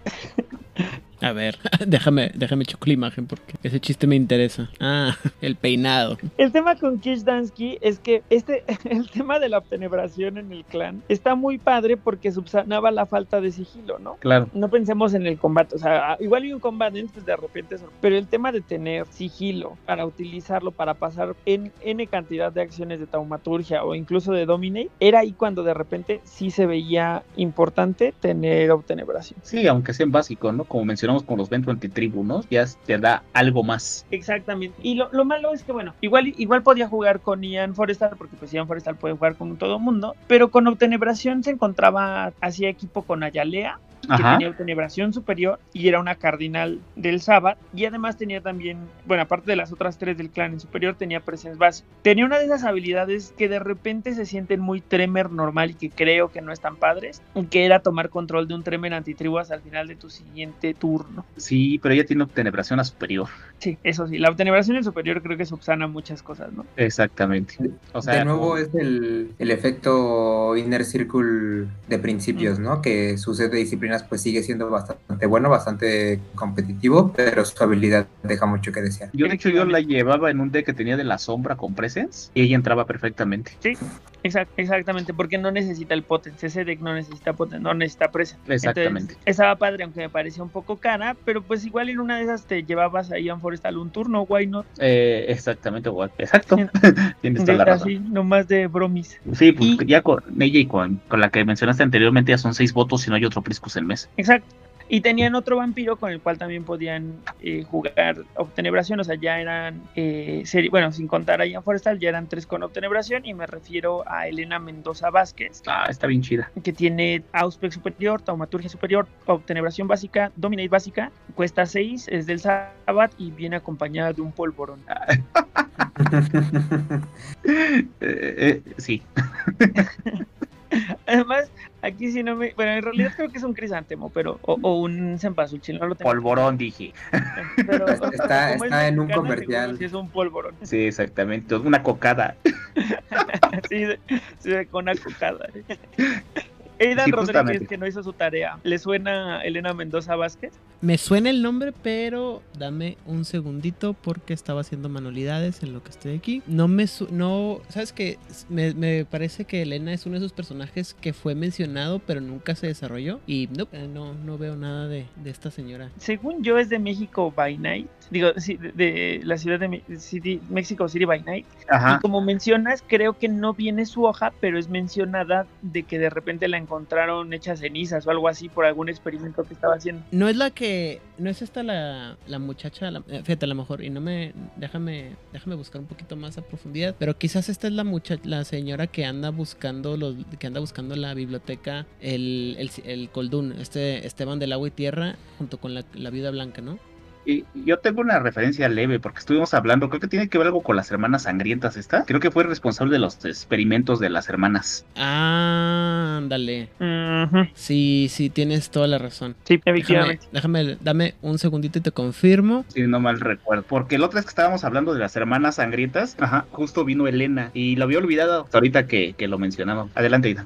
Sí, ella es. No, fíjate, fíjate, es, es precisamente la- la- las dos. Elena Mendoza. Elena Mendoza- Mendoza Vázquez. Mendoza Vázquez. Es la creadora de, la- de las hermanitas sangrientas como un experimento de. eh, ¿Cómo se dice? De expansión al concepto de los Blood Brothers o los hermanos de la sangre. Y también, este, cuando desaparece, pues eh, Esteban del Agua y Tierra y la, la Viuda Blanca saben que esta mujer tiene una, una vasta biblioteca de conocimiento este, taumatúrgico y andan buscando las, este, el Haven para poder recuperar los libros que debe tener, los grimorios que debe tener y poder aprender todos los secretos. Correcto, es correcto. Sí, sí, sí. Igual es un personaje que creo que empieza la historia estando muerta, pero es relevante para, para el contexto de la Ciudad de México. Y eso explicaría por qué tiene el, El ¿cómo se llama? polvorón. la obtenebración. pues sí, el, el, el cempasúchil, pero aparte el- la obtenebración, ¿no? Sí, claro, claro. Ah, yo Y- quería saber por el que traía el polvorón, pero está bien. Se, se mantendrá como un misterio, amigo, aparentemente. Ok, continuemos entonces. Lo peor. Bien. Eh, a ver, hablando de, de mano negra y pilares del, del clan, o sea, escuchen a Selena. 3 de clan en superior, cuesta 6 y es mano negra. Ah, yo pensé que cuando dijiste escuchemos a Selena Sinops, no, no me gusta esa música, pero está bien. Está muy- ¿Cómo te atreves? pero está bien. Hablamos de otra Ex- Selena. Excomulgado, excomulgado. En para este momento. cotorrear así, o sea, del desmadre, ¿no? Ah, a lo mejor y sí, ya. Ya, Sí, para digo, no la pero ponemos por gusto, para- ¿no? Ajá, exactamente. Pero sí la escuchas ahí para echar No, desmadre. no, Eh, claro. córtala. pero estamos hablando de otra Selena, adelante. Que además tiene una ilustración bien padre, o sea, esta Selena se me hace como la la la, la esencia de los Tremer antitribu, así súper contrapuesto a la camarilla, ¿no? Mientras que los de la camarilla de repente se sienten así más nerdosos, está bien eh, como en leather con un Dominatrix, cuchillo. ¿no? Super dominatrix, exacto, ap- apuntándote con un cuchillo y diciéndote, yo soy de la mano negra. Bitch. sí, claro. Aunque bueno, los hombres lobo le hacen daño agravado, pero pues bueno. ¿Sabes qué pasa ahí? con- eh, la cosa es que eh, recordemos que en el Sabbat existe una, una posición dentro de las manadas que es el sacerdote, ¿no? Que es el encargado de llevar todos los rituales este, que las manadas van a hacer para mantener su unidad y para eh, todo este asunto de la hermandad este, a, nivel espiritual. Y qué mejor que un este que un tremer antitribu, ¿no? Para dirigir estos rituales, para llevar esto, este tema. Que de hecho fue lo que, lo, lo que pasa en el juego, que cuando los tremer antitribu desaparecen, se lo empiezan a llenar estos papeles con, con setitas, con serpientes de la luz, con eh, coldúnicos, con eh, necromantes de, de los Harbingers of Skull, con cualquier algún eh, otro, ¿cómo se dice? Clan o, línea de sangre que pudiera tener algún tipo de conocimiento de, de ¿cómo se llama? Místico. Y Selena creo que viene a llenar este, este arquetipo de la sacerdotisa, ¿no? Porque eh, más que traer una- un cuchillo es una daga. Y, y la veo yo así como diciendo, a ver, vamos a hacer el, el Valderie. Presta la mano para, para sangrar. Exacto.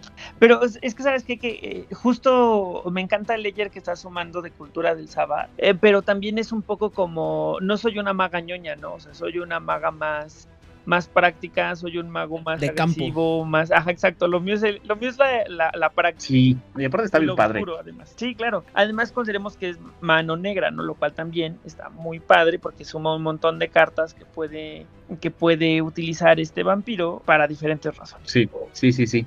O sea, Y aparte por seis. Sí, sí, por seis. O sea, estos vampiros, Para partir madres, quisiste decir. exactamente. Sí, o sea, los Tremer, ah, los Trem- si los Tremer partían madre, siento que los Tremer antitribu parten más. Y cuando son mano negra, no manches. Sí, justamente. Es bien. Impresionante.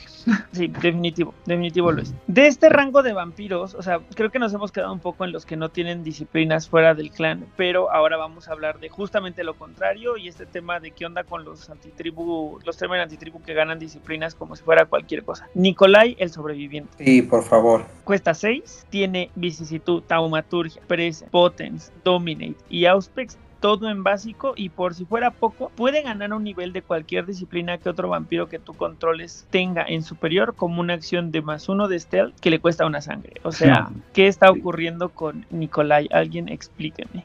No sé, pero está muy anarquiable también. Super Exacto, también es otro de los grandes, grandes anarcas. Sí, Sí. pero sí. O sea, creo ¿Qué que el ocurre Saba con él? tiene de los anarcas más padres, ¿no? O sea, creo que con él ya llevamos unos cuatro que hemos mencionado. Muy padres. Sí, no había dado cuenta de la habilidad, no la recordaba, pero cuando estábamos hablando de los compañeros de Don Cerro, creo que puede ser uno, porque creo que sí juega con Don Cerro.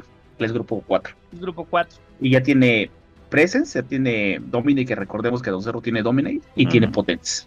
No recuerdo si Don Cerro tiene Outfits, pero creo que tiene todo lo que quiera. Pero como buena narca, lo que sí es que, puede, o sea, una carta u otra le puede terminar siendo útil, ¿no? A pesar de que no tenga la disciplina, dos de las disciplinas. sí, claro. Y de todos Sí. modos puede aprender lo que Don Cerro conozca en superior. Exacto. Y aparte, pues, por algo se ha de llamar el sobreviviente, ¿no? Sí, sí, sí, es- sí. A mí, a mí me da la idea de que precisamente le iba a mencionar que el, el- el apodo viene del hecho de que ha de ser alguno de los. eh, perdón, de los tremendo antitribu que sobrevivió a la purga de, de Goratrix. Mm, Suena, sí, sí, sí, sí, sí. suena que eso. Porque no, no, este personaje no lo no recuerdo que lo hayan mencionado en, algún- en algún libro, entonces a lo mejor esos personajes que dijeron así como que eh, sobrevivió y creo que la razón por la que puede aprender tantas disciplinas y usarlas, creo que tiene con el hecho de ver de que él tiene, eh, si, si es uno de estos personajes que sobrevive a la purga de, de, Goratrix, eh, tendría toda la razón de ser de que sea un- de las pocas personas que tiene una, un, ¿cómo se llama? Un puesto para negociar muy fuerte, ¿no? Es, yo soy el de los pocos que todavía conocen la traumaturgia hermética como tal. ¿Qué me vas a ofrecer a cambio de que yo te enseñe Sí, traumaturgia? exacto. Órale. Sí, sí, la verdad es que de repente, se- se- o sea, se antoja como con mucha historia, ¿no? Esperemos que sí exista. De hecho, lo- ahorita lo que estaban ahí llegué intrigado y aquí en el fandom de, de Waywall sí aparece, ¿eh? Ah, sí, ¿dónde? Este, pone así Nicolai y dice que es un Tremer antitribu. Para ver, deja, leo porque tengo un montón de ventanas a- abiertas. No sé si sea el mismo. Que era uno de los a- ante Tremer que fue asesinado Ah, por Pretodón de y posteriormente manipuló a la mayoría de los Tremer que tuvieron luego la Está en la novela. Acá abajo dice el clan Tremer y en la novela del clan Nosferatu. Ajá. Ah, mira. A ver, déjame. Bueno, continuemos. Mientras déjame leo esto Ok, rápidamente. bueno. Él fue el que mató a Petrodón. Sí, o sea, no es que ¿Qué? lo haya matado a Petrodón. Él mató a Petrodón y manipuló la mayoría de los eventos. De los eventos que, pa- que ocurrieron en la, en la saga de las novenas de Clan, güey. Ef- efectivamente es un sobreviviente de la, de la masacre de, de la Ciudad de México. Eh, ajá, Lo buscaban los Nosferatu. Exactamente. Estaba oculto, ¿no? Ajá. Leopold fue. eh, a, lo- a su hijo Leopoldo fue el que estaba usando el, el ojo de Jacimel. Órale. Oye, qué interesante. Pues resultó ser, o sea, ahora entendemos, ¿no? Un poco... Y fue asesinado por Cock Robin y Calebros. Y con la ayuda de eh, mi chiquita hermosa, preciosa, Aislinn Sturbridge. La, la Tremer. Mm, la tremenda. Ahora entiendo que ya no hay. que haya sido él quien terminó con Petrodón, que era una institución. Pero entonces ya no es tan sobreviviente, ¿verdad? No, no, ya. Bueno, fue Ya. sobreviviente hasta que se murió. Ajá. Hasta que se enfrentó a, a Aislinn Sturbridge. Pues es que Aislinn era Goku, no manches, o sea, le- la, la hicieron que hiciera de todo. ¿Qué podemos decir? Sí, pues es que es el personaje, es, es el personaje firma de los Tremer, güey. Exacto. Y estaba en Nueva York, o sea, por algo. O sea, no llegó a ser la, la regente de la capilla de los cinco condados, nomás por, por su bonita cara, o sea, aparte, ¿no? Mm, efectivamente. Si no, pensaría que este sujeto era, era lo que acabamos de mencionar. No me lo imaginaba. Pues bien, la verdad es que Nicolai está bien padre, independientemente de que ahora el sobreviviente esté muerto, y nos da pie para hablar de la cantidad ridícula de vampiros de este, de este clan que tiene presencia. Ah, claro. Sí, o sea, ¿quién diría? Pero hay nada más y nada menos que ocho vampiros con presencia. Y de ellos hay nada más una que la tiene en superior, pero sabemos que Presence funciona desde base. Claro. Y la mayoría son grupo 4, ¿no? Eh, Yes. Si no me equivoco, así es Sí, solamente solamente hay dos que son del grupo 2. a Ayalea la manipuladora y Brian Van Dosen, que Brian es un tema aparte, pero bueno, Yasmín es del grupo 3, así que juega con ambas. Jasmine es del grupo 3, pero juega con ellos. Exacto. Jasmine está en- entre grupos. ¿Qué? Ajá. ¿Yasmín la negra? ¡Seas mamón! Como te emocionó tanto, podemos empezar con Jasmine de Black, que tiene las dos, tiene Presence. No, a ver, da- da- da- este, dame un segundito nomás para confirmar unas cosas. Ok, mientras en- en hablemos eso, de ella. Eso presento al vampiro y ya mientras tú con- confirmas tus datos, ¿va? Jasmine the Black tiene eh, Auspex superior, Taumaturgia superior, Presence básico, Dominate básico, cuesta 6 y es de la mano negra. Ahí nada más. Nada más. O sea, obviamente juega con Selena y Sí. me parece que el hecho de tener Presence está padre. O sea, creo que es diferente, ¿no? Te, te abre la- a, a posibilidades diferentes para, para los Tremor. O sea, no sé ustedes qué opinen, no sé si les tocó verla en juego. A mí sí me tocó verla en juego y además me parece una ilustración bien padre. Sí, sí, sí, sí, yo también lo he visto en juego. Pues es de lo, viene en el mismo set, ¿no? De Black Hand. Entonces, sí era muy común en ese tiempo verla. Porque también pues, el margen no era tanto, había muchos vampiros que todavía no salían. Y era de las que tenían este y Taumaturgia en superior. El Domine ya sabemos que también desde básico hace cosas horribles. Entonces, muchas veces ya teniendo esta era una. Es un minion muy jugable, ¿no? Por seis. Pues es que el tema es el es. costo. Sí se me hace un gran, gran, gran costo para un vampiro como Jasmine de Black, que va a que va a llegar a bloquear y a poner madrizas y además puede beneficiarse de cosas como, como ser mano negra. Y además es de esos pocos vampiros que puede jugar el, el asalto psíquico en superior. Sí, justamente. Sí, a lo Ahora mejor juega Troll Betrayer en superior, pero juega también este la otra, ¿cómo se llama? Telepathic Tracking para continuar combates. Exacto. También, también aparte del asalto, sí, como mencionabas. Sí, sí, sí. Sumado a toda la violencia que puede eh, repartir con taumaturgia en superior, ¿no? Así es. Ahora, Aidan Rodríguez debe de estar preparándose para decirnos en qué libro sale Jasmine de Black. Adivina en qué libro sale Jasmine the Black. no sé, no sé. Te reto a que, a que adivines así. en uno que ni hemos mencionado capítulo con capítulo, en especial desde que está Edan Rodríguez con nosotros. Exactamente. Jasmine the Black es miembro de la de la de la del Aquelarre eh, 2517, que es una una una aquelarre, una man- una manada eh, permanente en la ciudad de Montreal y donde que se distingue entre mucho entre muchas otras cosas por ser estar compuesta exclusivamente de miembros muy bien parados de la mano negra local insisto es una abominación pero en este caso es ella pues una tremer de antitribu de séptima generación eh, ella es muy compañera de otro personaje que vamos a hablar, espero más adelante, eh, que es eh, Jacob el error o Jacob the glitch. Y es también famosa porque eventualmente es de las que a esta mujer la tenían, sabían que estaba como que medio loquita y medio suicida y tenía problemas ahí con unos antitribus, eh, perdón, unos, unos, este, unos setitas, la amarran y un día, ¡puf!, desaparece. Órale. Y quién sabe qué pasó. Lo que sabemos es que le, encantaba hacerle al, cosplay y hacer, hacer todo lo posible por parecer una maga del estereotipo tradicional, o sea, con, con ropas así. Demasiada parafernalia. Ajá, demasiada parafernalia para que te asustaras porque era como que su, su forma de, ¿cómo se llama?, de manejar, ¿no? Aparte, pues era súper exótica porque tiene el cabello así rojo flama, con unos ojos así muy animalísticos de color amarillo y aparte esa, esa gente chistosa dentro de, los vampiros que no les gusta parpadear, nada más porque saben que le va a sacar un, susto a, los, a, las, a las personas que le rodean. yo, creo que por eso tiene presas, ¿no? Un poco para también utilizar su imagen como un recurso, eh, eh, o sea, como un arma más. Y ¿saben quién era miembro de ese? O sea, igual nada más para mencionar, a lo mejor si a alguien le, suena el nombre de Ezequiel, de Reza y de Soldat, eh, ellos eran la oh. manada, ¿no? Ellos cuatro. Ajá, y si no mal recuerdo, creo que todos aparecen de tarjeta. Efectivamente, efectivamente, los cuatro salen en, en, tarjeta y creo que los cuatro pueden jugar juntos. No hay tanta sinergia entre unos con otros, pero pues de que puedes intentarlo estaría padre. Sí, de hecho Soldat tiene Dominate. Soldat tiene Dominate, eh, uh, Reza, Fatir y... Reza no, Reza. No, no, no, me refiero a que hacen, hacen mejor sinergia Soldat y ella, y Reza y Ezequiel. ok, cierto, sí, pero está padre. Sí, igual en su momento cuando hagamos ese capítulo de, de Montreal by Night, seguramente podremos profundizar. Sí, claro. Pues bueno, eh, otros vampiros que tienen presence también, y que vale la pena que mencionemos, es Lucubratio. Ah, es el que la tiene superior. Es el que la tiene en superior, y no sé si alguien quiera presentarlo, porque veo como que Luis lo dijo emocionadamente.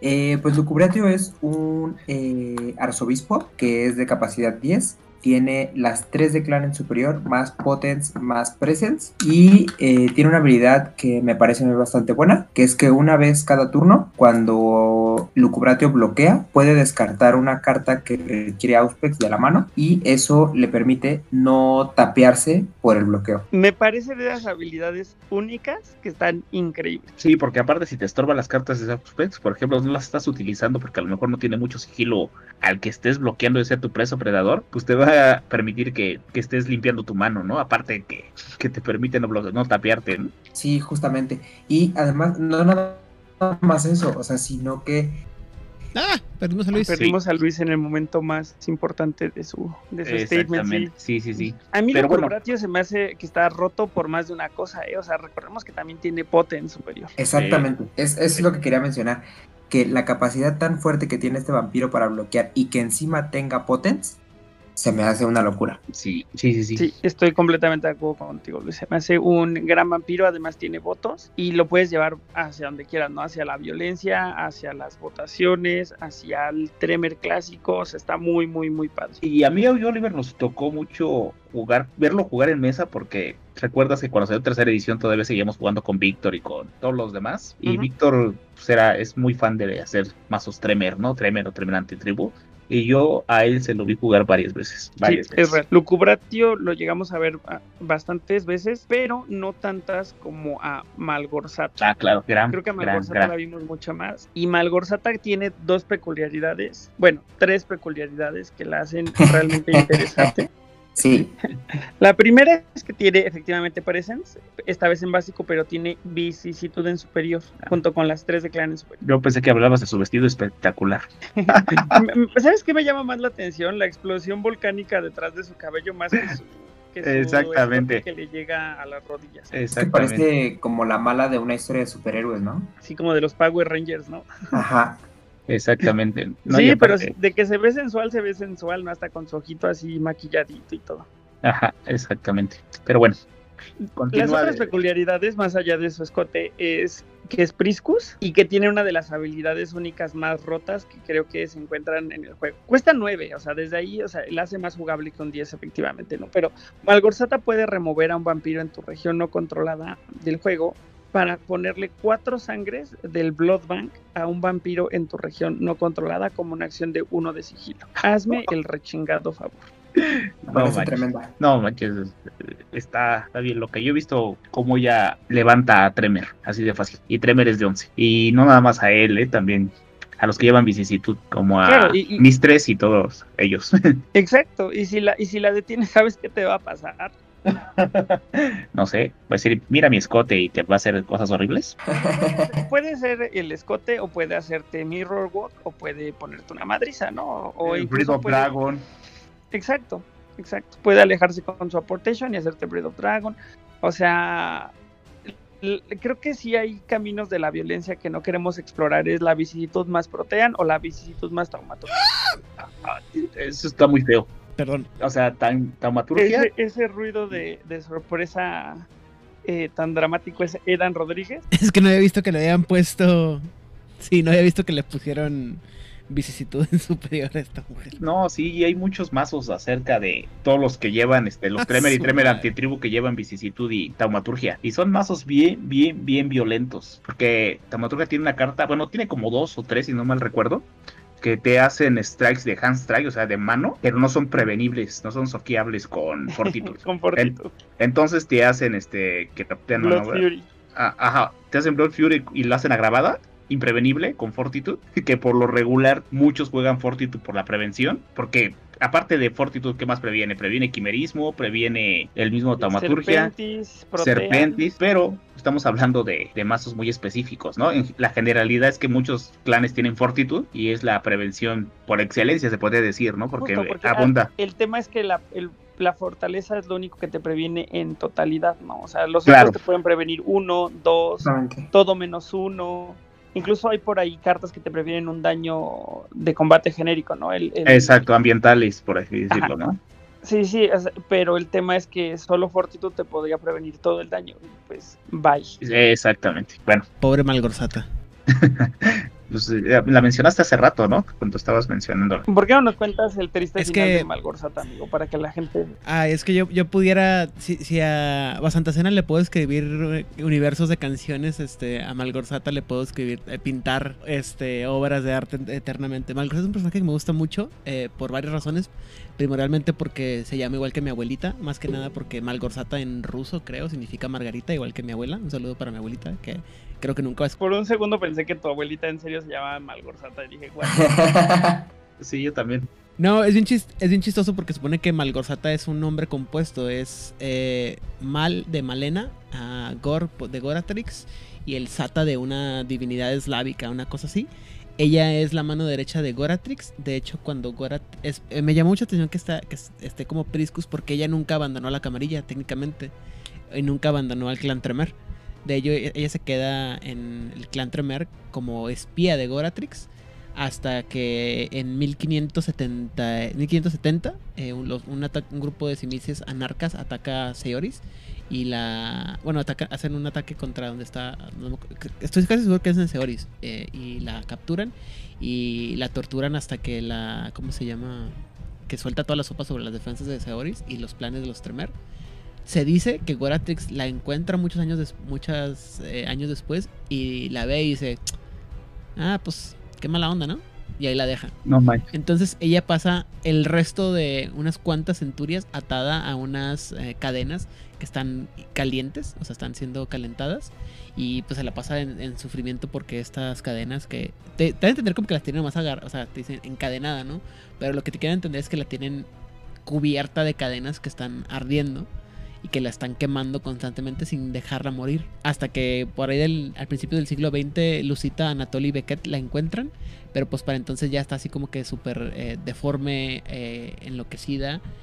Y este, lo que hacen es básicamente es que la, la ven y dicen, ay, po- pobrecita, y le cortan la cabeza y ya. Qué triste historia. Sí. Pero aparte es un personaje, eh, la verdad es que la, la imagen que tiene en la tarjeta eh, por la, con obra de Mark Poole está muy padre, pero en el libro de Casa de Tremer, que es el libro en el que se escriben todo lo que pasó en Saeoris y cómo se hizo el clan como tal, trae una imagen muy diferente en la que es una imagen así como muy de medio oriental.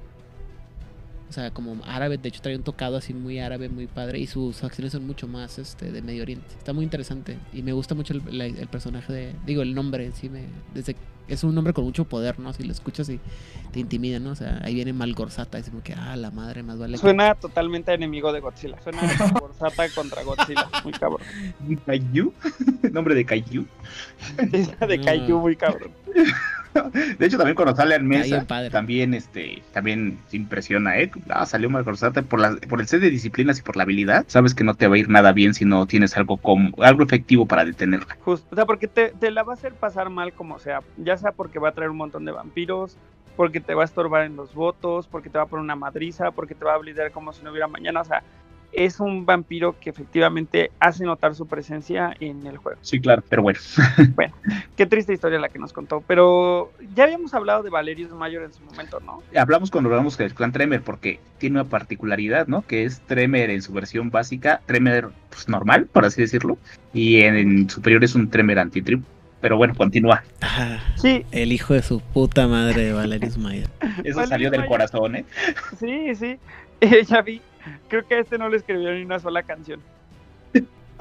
No, está muy padre, pero eh, este. Bueno, hablo ahorita y te, ahorita te explico por qué me cae tan bien y tan mal este pobre personaje. en, su momento me parece que no quisimos ver qué pasaba con Valerius Mayor cuando se advanceaba, ¿no? Para mantener el misterio. Así que hoy vamos a hablar de qué pasa con Valerius Mayor cuando se advancea. Y lo que ocurre es que eh, Valerius Mayor, eh, ya una vez advance, eh, sigue siendo Redlist y dice que Valerius Mayor puede intentar bloquear a, a minions que estén actuando. Eh, no, perdón, perdón. Cuando Valerius Mayor intenta bloquear, los minions que actúan no pueden jugar cartas de modificador que requieran quimerismo o agárrense ofuscate. Y en combate también. Tampoco en combate, efectivamente. Quimerismo y, ofuscate. Quimerismo y ofuscate, lo cual la verdad suena a que va y todos los, los, los decks de Sneak and Bleed de de Malkavia, ¿no? Claro. Y luego cuando se merchea, se vuelve independiente, Valerio se vuelve un non-infernal, non-red list, y además su capacidad se reduce en dos, es decir, que se vuelve un 5, pero un 5 con las siguientes disciplinas, taumaturgia, dominate, daemonium, auspex en superior, presence y taum presence y nigromancia en base. O sea, este dude está cabrón lo que le sigue. Sí pero hacemos un review rápido de la versión básica para que vean nada más cuando está avanzado lo que hace. Tiene el mismo set de disciplinas. La versión básica es infernal, ya vimos qué pasa cuando se avancea. Pero si él usa strike que requiere dramaturgia, él gana un adicional, eh, adicional strike para que vuelvas a strikear con una carta que sea taumaturgia únicamente. O sea, no puedes tirar este otra disciplina, vaya tiene que ser igual taumaturgia. Pero eso no está limitado, o si está limitado. Sí está limitado. Sí, de hecho te dice additional strike limitado y ah. pero ya tirar dos strikes sin tener celerity. No manches, o sea, visualiza las posibilidades que tiene este dudo, o sea, te, robo, cuatro. dos sangre, te robo otras dos. Te robo dos te pego para que no te puedas prevenir. O sea, estoy pagando con tu sangre mi carta. sí, claro. Pero o, bueno. o te dejo sin sangre y luego te hago agravados, ¿no? Sí. Está bien. Porque puedo usar Daimonium también, ¿eh? Hay una que de Daimonium que setea y es a largo cada round. No recuerdo ahorita cómo se llama. Fear of the Void Below. Ándale, o sea, combato a lejos y te voy acabando desde ahí. Y él sí tiene Domine ya superior, entonces puede jugar un Robot Riot. Ya si lo tienes mercheado, pues te robo cuatro, presiono. Y como será lejos todo, pues te hago, te hago pedazos. Sí, sí, pobrecito digo, pobrecito de quien se enfrente a Mayo. Eh, lo que está padre es que se le reduzca la capacidad para que tampoco abuse, ¿no? O sea, o sea está padre como porque... bueno, ya veo que tú eres del parlamento que defiende a Valerius Mayo. yo soy fan, la verdad es que nunca lo jugué yo personalmente, pero siempre disfrutaba incluso enfrentarme en el combate o verlo en la mesa, porque también cambia mucho el juego. Y ese es un factor que, como pueden ver, ha distinguido a este clan. O sea, el tener a tal o cual Tremer antitribu cambia todo el ecosistema del juego. Sí, claro. Y también pasa con él que la ilustración la hace el mismo artista, que hablábamos de... Ay, se me olvidó el nombre de la regente, que hablamos con historiador de antitribu, se me acaba de ir, que también lo hacía el mismo artista. Melinda Galbraith. Melinda Galbraith. Sí, Ken Meyer Jr. Exactamente, y, sale en el set únicamente de Quintet Most Wanted, o sea, no sale en otra expansión. Es correcto. Ahí salieron las dos versiones. Exactamente. Pero bueno, ahora sí y que se vuelve ya. Sheldon cuando, cuando lo avanza. sí, bueno, pero Aidan, ¿por qué tanto odio con Valerius Mayor? Lo que pasa es que Valerius Mayor no es que lo odio, es me o sea, cuando digo hijo de puta es en el sentido de que es un personaje muy cabrón, muy chingón, que siento yo que daba para muchas más cosas y que se desperdició. Eh, Valerius Mayor adolece de ser una creación de la segunda edición de Vampiro la Mascarada en la que se permitían hacer muchas cosas eh, que yo llamaría exageradas, por no decir jaladas de los pelos, este, en la que se, permitían muchas cosas. En el caso de Valerius Mayor, se supone que Valerius Mayor nace en la época romana. Eh, se, por ser un muy buen soldado y a pesar de que sobre, haber sobrevivido el, una estancia en el Coliseo, es, eh, llama la atención de un, ¿cómo se llama? Pues digamos una persona poco menos que eh, buena onda, que es un, se llama Barro, que es parte de una cosa llamada un culto de, el culto de Mercurio, y es un infernalista. Entonces, por cuestiones que no voy a entrar en mucho detalle porque nos tomaría mucho tiempo y empezaría yo a discutir como si estuviera en Juárez by Night. Y eh, el punto es que Valerius te da, dice que queda en estasis durante un, un, buen tiempo hasta que varias centurias después despierta y después de estar haciendo magia eh, en el sentido muy literal de la palabra, magia de, de magos de, de, del mundo de, las tinieblas, eh, los Tremere se dan cuenta que existe y lo jalan porque dicen, ah, este vato tiene mucha experiencia y es muy bueno haciendo magia. Y lo empiezan a entrenar, es muy bueno, sabe muchas cosas de magia que ya que estaban fuera de práctica, que para él eran así como que, pues es que me, la semana pasada yo hacía estos rituales, güey, o sea, ustedes no lo saben porque para ustedes pasaron 300 años y no sabían, ¿no? Volviendo al punto de que los magos del clan Tremer no son este precisamente los más brillantes de, de lo que había en la, en la Orden de Hermes. eh, recibe el abrazo de parte de un personaje que ya estoy seguro que ya mencionamos y que no sé por qué escucho la voz de Oliver de la Parra diciéndome que ama a este personaje que es Mistress Fanchon o la señorita Fanchon. Sí. Mm, no, la verdad es que no. O sea, si tuviera que elegir una Tremer que amo, Tremer o Tremer, Tremer antitribu, escogería probablemente a Yuta Kovacs. Pero bueno. Y si fuera Tremer de los normales, me gusta mucho más Gabriel de Rigel. Pero bueno, continuamos. Eh, para a, finales del siglo XVIII, eh, el, el, demonio que, con el que estaba aliado su, su antiguo dueño, el, este, el tal Barro, lo, lo, ataca, hace un desmadre, medio posee el poder del, del cuerpo, perdón, el cuerpo de Valerius. Y Tremer mismo se da cuenta y le dice, a ver, ven para acá, hijo de la chingada. Y eh, con la implicación de que el que se da cuenta de todo este borlote no es tanto Tremer, sino Saulot. Y igual que nuestro buen amigo Goratrix, Valerius escapa al Sabbat y ahí se hace parte de, los antitribu, ¿no? Una cosa que es bien importante es que van a ser como unos tres siglos que Valerius Mayus va, a ser parte del Sabbat sin haber participado nunca en el rito del Baldueri, que es una cosa casi casi obligatoria para todos los miembros del Sabbat. Y es, bueno, no, no casi casi, obligatoria para todos los miembros del Sabbat. Y este hombre nunca es marcado como un traidor para el clan Tremer. ¿Sí? Eh, Valerius Mayus va a ser un seguidor de la, senda de, la, de, las revelaciones malvadas, que es básicamente la forma de decir que es un infernalista. Y en algún momento eh, se, hace, eh, se hace parte de la mano negra también, porque Tremers, mano negra, segunda edición, todo se puede, ¿no? Eh, y la, la, Inquisición se empieza a dar cuenta y dice, a ver, que este vato está medio sospechoso, ¿no? Le empieza a dar miedo y empieza a buscar la ayuda de alguien eh, bien buena onda que se llama Kementiri, que es una de las setitas bien buena más onda. interesantes. Bien buena onda. Tan así que es la, la número uno de la lista roja. Y si no me equivoco, Valerius era el segundo o el tercero de la, de la lista roja. Y le dicen, oye amiga, ¿qué te parece? Somos, somos los, los, perros más malos de todo el barrio. ¿Qué te parece nuestra propia secta de puros miembros de la lista roja? Eh, pasan ahí dos que tres cosillas y eh, de repente desaparece. Curiosamente desaparece cuando el ritual este de, en el que perdimos a todos los tremendo antitribu y por ahí se, se dice que Valerius por el poder que tenía, porque pues Goratrix sabe todo este poder que tenía eh, y conocimiento que tiene Valerius, eh, desaparece. Hasta que por ahí a finales de, el, de, edición de tercera edición sale un libro muy hermoso que se llama Encadenando a la Bestia, donde aparece un personaje que se llama simplemente Mayor.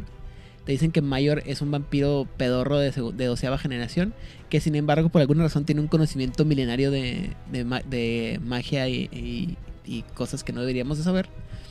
con la implicación de que a, a, Valerius Mayor perdió todo su poder y se hizo un personaje súper nerfeado porque como ya les platiqué, pues había que quitar todos los, los eh, rasgos de que alguna vez lo que partía el queso en todo Vampiro la Mascarada era vender todo al mal diablo por poder. Sí, claro. Pues vaya, eso nos dejó clarísimo quién era y por qué se avanzó de esa manera. Sí, y de hecho en la lista roja es el tercero. Antes de ella, de él está Petanica. Petanicua. Petanicua, claro. Ah, pinche Petanica también. Pero una implicación que está muy, muy, muy, muy, este, eh, por ahí, eh, entre líneas, es que a Valerius Mayor lo habían hecho vampiro antes de que saliera el clan Tremer. Eso está muy cabrón. Y, que, y que lo que pasa es que estuvo en Torpor, lo encuentran los Tremer y eh, les da tole con el dedo a los Tremer y que domina a todos los Tremer para que lo escondan de los otros, de otros vampiros que ya sabían que era infernalista y que le iban a matar. Entonces muy probablemente era un Bali, ¿no? No tan. Eh, eh, es que, insisto, segunda edición, entonces se peca mucho de la posibilidad de que era simplemente una criatura extraña y... Tiene un demonio, ¿no? Él. Eh, sí, hay un, trae un demonio y trae un chorro de cosas ahí de mugreros. Y este es un personaje, insisto, muy, muy exagerado con muchas cosas que no se permitirían en, ya en, eh, a conciencia, ¿no? O sea, tiene Daimoinon, tiene Auspix, tiene celeridad, tiene dominación, fortitud, ofuscación, obtenebración, presencia, tamaturgia, viserática, por amor de Dios. y nada más que 1, 2, 3, 4, 5, 6, 7, 8 eh, caminos de dramaturgia, uno de, necromancia y, o sea... como diría Aidan Rodríguez, y aguacate. Y aguacate encima, ¿no? O sea, no manches. Hace pozole verde los Sí, o sea, es un personaje muy, muy poderoso. Está muy padre. De, eh, debo de, confesar que cuando leí por primera vez el libro de la lista roja, fue uno de los personajes que hizo que me enamorara de las intrigas posibles que en, dentro del mundo de Vampiro la Mascarada. Pero en las palabras de, de Carlitos, o sea, Dobabes. Todos recordamos a Carlitos. Así es. Amigos, pues miren, la verdad de las cosas es que si nos seguimos así, vamos a hacer varios capítulos de los Tremer Antitribu. Así que les invito a que mejor mencionen cuál es el Tremer Antitribu del que quieren hablar para ya eh, empezar a, perfilarnos hacia el final de este capítulo. Porque la verdad, si hay un clan que nos va a faltar tiempo para hablar uno por uno, es este porque en serio que hay vampiros con, con habilidades o set de disciplinas que dices, qué cabrón está. Eh, hay tantos que es difícil elegir en este momento. Ya hablamos de Margorsata, que también la tenía en mente. ¿Y por qué no hablamos de las islas? Hablando de los... las islas justo es de esos vampiros que se encuentran en el, entre los 7, 5, 6, 7 y 8, que dices, qué cabrón está, si quieres, platícanos tú, eh, Carlos, por favor, porque la isla es neta. Eh, además, lo vimos un montón en juego. Sí, claro. Es un arzobispo de Frankfurt por siete, nada más. La ilustración, vaya a mencionar, es de Christopher Shai. Tiene las tres disciplinas del clan, Auspes, Domini y Taumaturgia a superior. Y tiene algo que en ese tiempo era, era muy jugable, tiene Fortitude. Entonces, eso te daba pues un plus. ¿Por qué? Evitabas que hizo Ra. Porque no había tantos tantos Tremer que tuvieran Fortitude y más de estos grupos, dos, tres. Entonces te daba, pues, independientemente de que ya sabemos si hay muchos este, vampiros con la misma capacidad y con las mismas disciplinas, que sería redundante volver a mencionar qué puedes hacer. Eso, para mí, creo que es un punto especial que hace de las islas un super vampiro. Sí, la sinergia y la fortaleza y los votos, la cosa, no, es, es un gran, gran, gran vampiro. Exactamente. Sí, sí, sí, sí. Eh, eh, ese yo mencionaría. Increíble mención, la verdad es un gran vampiro, súper jugable. Aidan Rodríguez, ¿quieres mencionar a Glitch o quieres mencionar alguno diferente? Golatriz va a decir. Me gustaría mencionar a Jacob the Glitch, pero eh, pues básicamente Jacob the Glitch, es otro personaje de Monreal by Night que es víctima del, del metaplot de, de Monreal by Night lean Monreal by Night otra vez, como cada episodio de, Masterface. Pero sí, sí pienso que lo lógico sería, eh, o sería mejor dicho, un crimen, no hablar de todo la, la, casa Goratrix y no hablar de, del fundador de la casa Goratrix, ¿no? Es decir, de Goratrix mismo. Cuéntanos, Creo que, pues, eh, podría aventarme todo un capítulo de Juárez Baineta hablando solamente de Goratrix eh, simplemente, pues es un, eh, ya lo mencioné, es un personaje muy ambicioso, es un personaje muy dinámico, representa eh, una gran parte del metaplot, es un personaje que de una manera u otra tiene mucha relevancia en la metatrama de Vampiro la Mascarada. Casi, casi, casi me atrevería a decir que muchas de las cosas de las que pasan en, Vampiro la Mascarada suceden por o a pesar de, de Goratrix y con como, como punto importante, ¿no? O sea, de, él es el, fulcro de toda la historia, como sería la desaparición precisamente de, del clan de la, de la casa Goratrix en sí, del, de, los, de los Tremente Tribu del Sabbat. Y pues no sé qué, no sé qué tan relevante sea dentro de la, la carta dentro del juego, ¿no? O sea, trae vicisitud en básica, trae protean, no animalismo, es verdad. animalismo. superior. Auspex en, en superior. Dominate en superior y Taumaturgia en, superior. Eh, dice que eh, puede atacar con ah, de, lejos, robar dos de sangre y hacer y hacer uno más de, de bleed, ¿no? O sea, no sé, todavía no me queda muy claro qué tan poderoso es, pero pues dado que es un personaje de 10, voy a asumir que está chido, ¿no? Hay un tema con, con Goratrix y es que, o sea, sí es relevante, pero creo que lo que está padre es lo siguiente. Hay una carta muy, muy, muy característica de la taumaturgia, que es esta carta que se llama Theft of Vitae, que te permite robar dos sangre. Entonces, que la carta más representativa de combate de una disciplina la tenga un vampiro integrada, que es este strike que tiene Coratrix de robarte dos sangres, lo hace realmente relevante y realmente padre y te habla del nivel de taumaturgia que tenía. Carlos, perdón. Y a distancia, ¿no? Ah, sí, puede hacer arranque. Corto, lejos, no importa. ¿Tú qué opinas, Carlos, de Goratrix? Pues hay mazos donde el principal es él. Y hay mazos que solo con él ganan torneos. O sea, juegan animalismo, juegan vicisitud. Eh, y aparte se ayudan de la taumaturgia. Justo lo que estaba mencionando hace rato. Taumaturgia. Chile, mole y Vicisitud. Es que la combinación del juego de cartas, taumaturgia y vicisitud, aunada al animalismo, donde te puedes poner Raven Spy, puedes jugar este Carrier Cross, puedes jugar Border Cross, o sea, todo ese, este, Ajá, todo eso. De hecho, hay un mazo de él que lleva Raptors, se llega a poner hasta 7.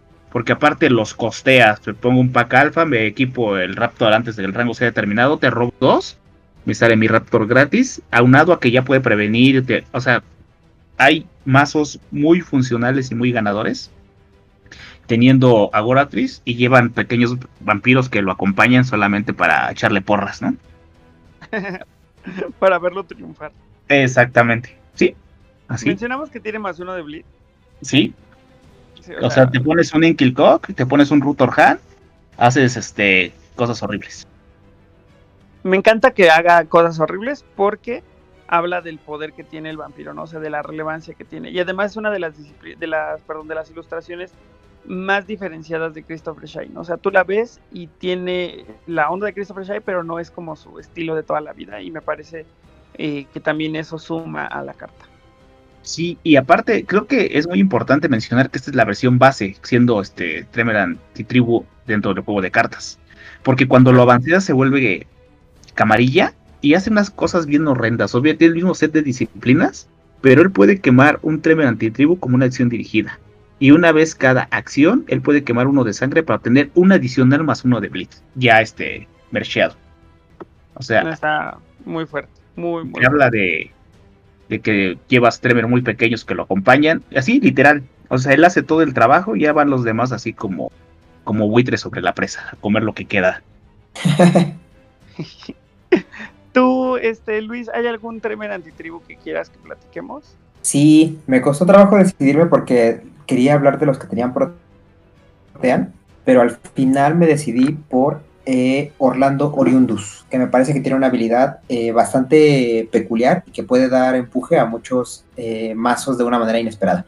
tiene las tres de clan en superior, tiene Offuscate básico, es un Bishop y dice que durante un referéndum, si él está ready, al momento de contar los votos, no puedes usar otros como cartas que le multipliquen los votos a a tus vampiros, pero todos tus votos cuentan el doble. Qué brutales. Sí, o sea, justamente era de esos vampiros. Cuando... No que esto existe, ya no me acordaba. Sí, estaba rotísimo. Y justo cuando dije que había vampiros que hacían cosas horribles en este, en este clan, e, ese estaba en mi top of mind. O sea, la neta está muy cabrón lo que hace. Y aparte, como tiene como vestimenta de, de ¿cómo se llama? De, de- Obispo, ¿no? O sea, así de, de iglesia. Ajá, Como de padrecito. exactamente, exactamente. O sea, esto nos habla un poco de, de que lo que tiene que hacer es votar. No tiene presencia, pero sí tiene Offuscate, lo cual garantiza que va a llegar a la votación, ¿no? Más que la presencia, porque realmente no necesita el presence para, para incrementar los votos. No, pues si te llevas un Priscus, ya lo dobla seis, o un Cardenal, ya son seis votos. ¿Y él? Porque dice, ella tiene dos. exactamente.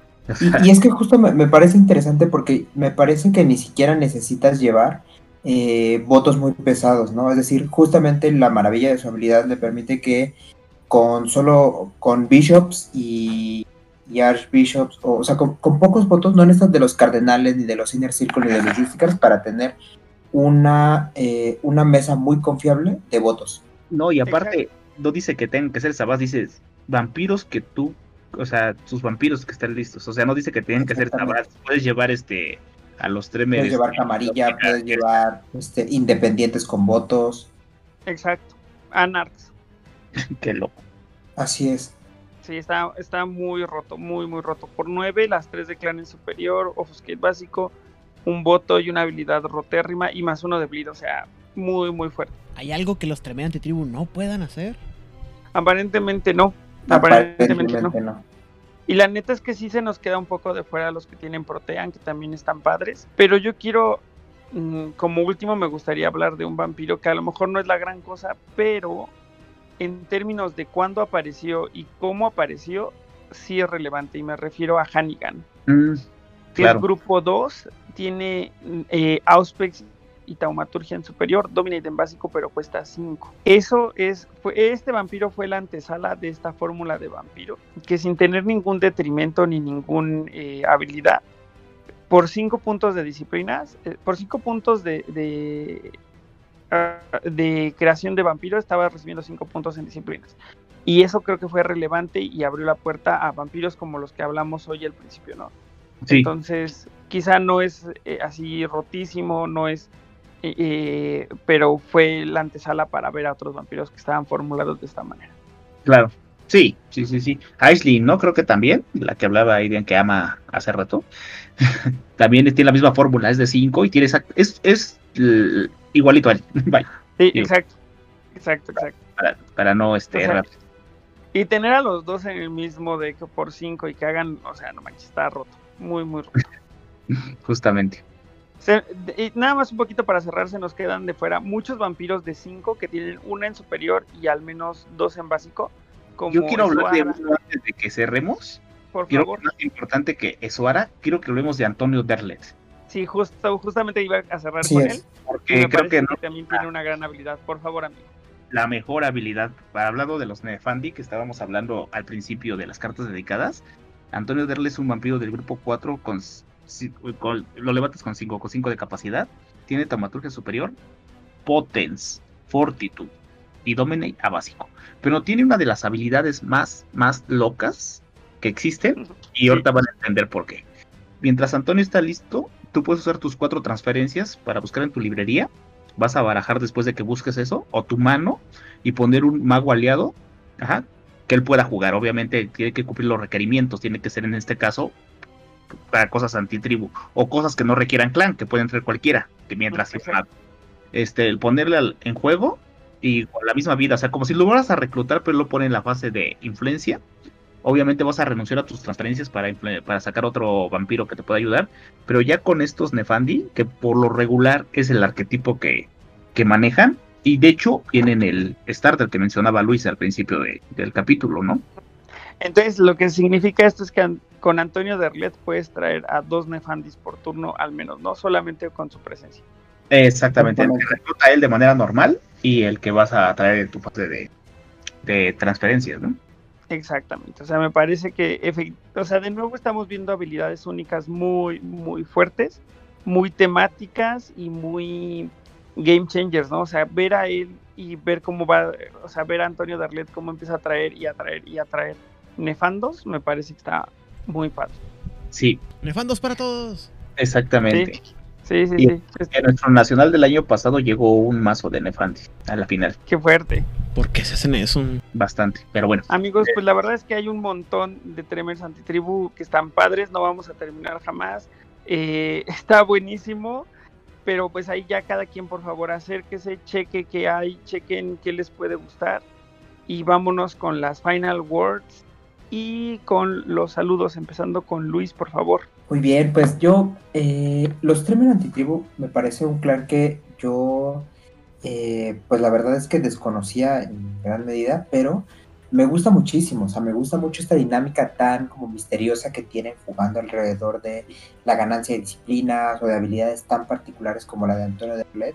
Y eh, la verdad es que estoy muy ansioso de armar un par de mazos, sobre todo con los que nos faltaron que tienen Protean, porque me parece que tienen un combate súper fuerte, súper violento y también con eh, eh, este vampiro que, que mencioné, con eh, Orlando Oriundus, porque me, me ha gustado últimamente hacer estas decks políticos y yo creo que tanto con él como con todos estos eh, Tremer Antitribu que tienen presents, eh, hay una...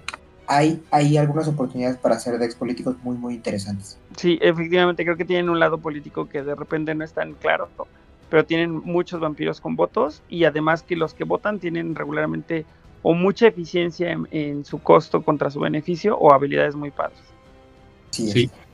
Y eh, pues nada, eh, quiero mandar saludos a, eh, a Víctor del club y a toda la gente que nos ha estado siguiendo, tanto en pues en la página del club como en la página de Betes México, que han estado muy activos últimamente. Ahorita, de hecho, mientras estamos grabando el podcast, nos llegaron algunas notificaciones ahí de comentarios y a los aportes que, que hace Lalo, que como ustedes ya saben de los archivos de Betes. Mucho saludo a todos ellos. Súper, pues muchas gracias por estar una semana más con nosotros, amigo. Eh, Carlos, el príncipe de la ciudad, por favor, final words y saludos. pues como ya mencionamos, ¿no? Si, si nos ponemos a, a revisar todos, pues yo creo que nos aventamos como 5 o 6 horas aquí, ¿no? Obviamente es un clan que con las cartas que hablamos al principio le han dado más, han envejecido con, con muy buena, de muy buena manera, como mencionas Oliver. Y pues yo creo que es uno de los clanes más sólidos que hay. Siempre verás un Tremer en algún lado, ya sea con magos, ya sea de muro, ya sea toolbox. Siempre tienen esa habilidad de llegar, llegar a mesas finales, ser muy jugados por toda esta, pues esta gama de, de colores que te da jugar con ellos. Nada más yo creo que eso recalcaría acerca del clan. No hay nada más que decir. O sea, muy plan muy completo. Como dice Aidan, ¿no? Pues, ¿qué, qué, qué más hace? ¿Qué no hace los Tremer, no? Y tanto en el rol como en el juego de cartas. Creo que es un clan top, como ya hemos hablado de varios más, ¿no? Y bueno, yo quisiera mandar saludos obviamente a nuestros amigos de Brasil en su torneo, a nuestros amigos de Chile, a nuestros amigos de España que últimamente juego bastante con ellos y creo que nada más y aunado a lo que mencionaba Luis del Club de Juegos de Mesa, que chequen, de hecho también pongo el, el enlace porque tienen muy buenas promociones ahorita de juegos y todo eso, no solamente de, de betes, ¿no? Tienen muchísimo más. Que vayan y le den una, una visitadita, ¿no? Y Sí, yo nada por favor. que nada más es eso, ¿no? ¿Y qué más? Creo que ya no, ya no me falta nada y si me faltan, pues perdonarán los saludos, pero bueno, nada más. Muchas gracias por estar otra semana con nosotros, amigo. Aidan. Rodríguez, final words de este clan y saludos, por favor. Pues, ¿qué te puedo decir? La verdad es que el clan Tremendamente Tribu es un clan que siempre me llama mucho la atención. Me hubiera gustado que... que o sea, entiendo por qué lo quitaron. No estoy de acuerdo. Creo que, eh, sobre todo con muchos temas que se manejaron después, mm, después de, la, de la desaparición de los Tremendamente Tribu, se- bien se justificaba que se justificaba, perdón, que se quedaran ahí. Pero pues ni modo se quedaron, ¿no? Hay personajes muy interesantes, eh, no solamente en el juego de cartas, que hay muchos otros que, me, hu- me hubiera gustado que se desarrollaran como, como, se- como están en las cartas, como arzobispos, como priscuses, como eh, miembros de la mano negra, o sea, que dices tu híjole, todo lo que pudiera hacer con esas armas a mi disposición, ¿no? Ujú. Eh, pero pues ya, ya he platicado que soy esclavo de la metatrama, entonces yo me ajusto y no hay tantos tremendamente tribu. Eh, insisto, personajes como Goratrix, como Malgorzata, como Valerius Mayor, eh, me, me encantan, ¿no? Son personajes que me que digo yo, no manches, es que están muy bien hechos, muy bien diseñados. A pesar de lo poco que salen en el, en el juego, se me hace que tienen muchas dimensiones.